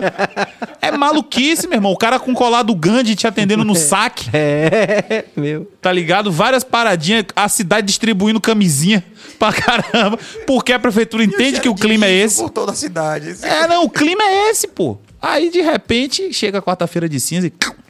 Acabou. E nove meses depois, Eu sofro de um carnaval. Nasci, fui, fui produzido de um carnaval. Eu sou do dia 16 de novembro, fiz a conta, falei, olha lá, rapaz. nosso baby boom anual é, é nove meses depois do carnaval. Então, velho, é- é- carnaval é maluquice demais, pô. Carnaval é maluquice, pô. Graças a Deus. Graças a Deus. Tem um brother que falou, não, eu vou pro carnaval esse ano aí de Salvador, vou meter uma fantasia, você vai ver. Eu falei, ô, irmão, você não vai surpreender ninguém. Nada que você faça vai surpreender ninguém. Sabe por quê? Porque Carlinhos Brown já ficou nu. E subiu no Cristo. Nu? Nada que você fizer vai superar isso. Tá ligado? Então aqui carnaval é maluquice, velho. Essa- Acho que essa é a melhor E palavra. perdeu um patrocinador também. A gente falando, tá falando disso. Lembra? Rolou. Não. Ele quase ia ser preso, né? Porque atentado ao Teve um negócio desse, não teve? Ele, mas o índio não fica... Não, não, ele fez. não, não teve isso. Ele ia ser preso, na Não, verdade. se não me engano, Carlinhos, era- eu era se, muito se eu tô guri enganado, fez é, isso, eu se eu tô não- eu enganado, não me perdoe. Mas teve um. eu Agora me veio uma história dessa aqui, te fazendo um paralelo com. Lógico, não tem a mesma gravidade, né? Também. O carnaval é, é maior onda, velho. É, é, é russo passapulso gritando é só amor e falando palavras assim que ninguém sabe o que é e aplaudindo a PM. Binegão gritando que só a porra, não sei como é que aguenta. Tá ligado? Saulo chorando, falando que é a pipoca. Não, Saulo não, Márcio Vitor chorando, dizendo que é música do carnaval.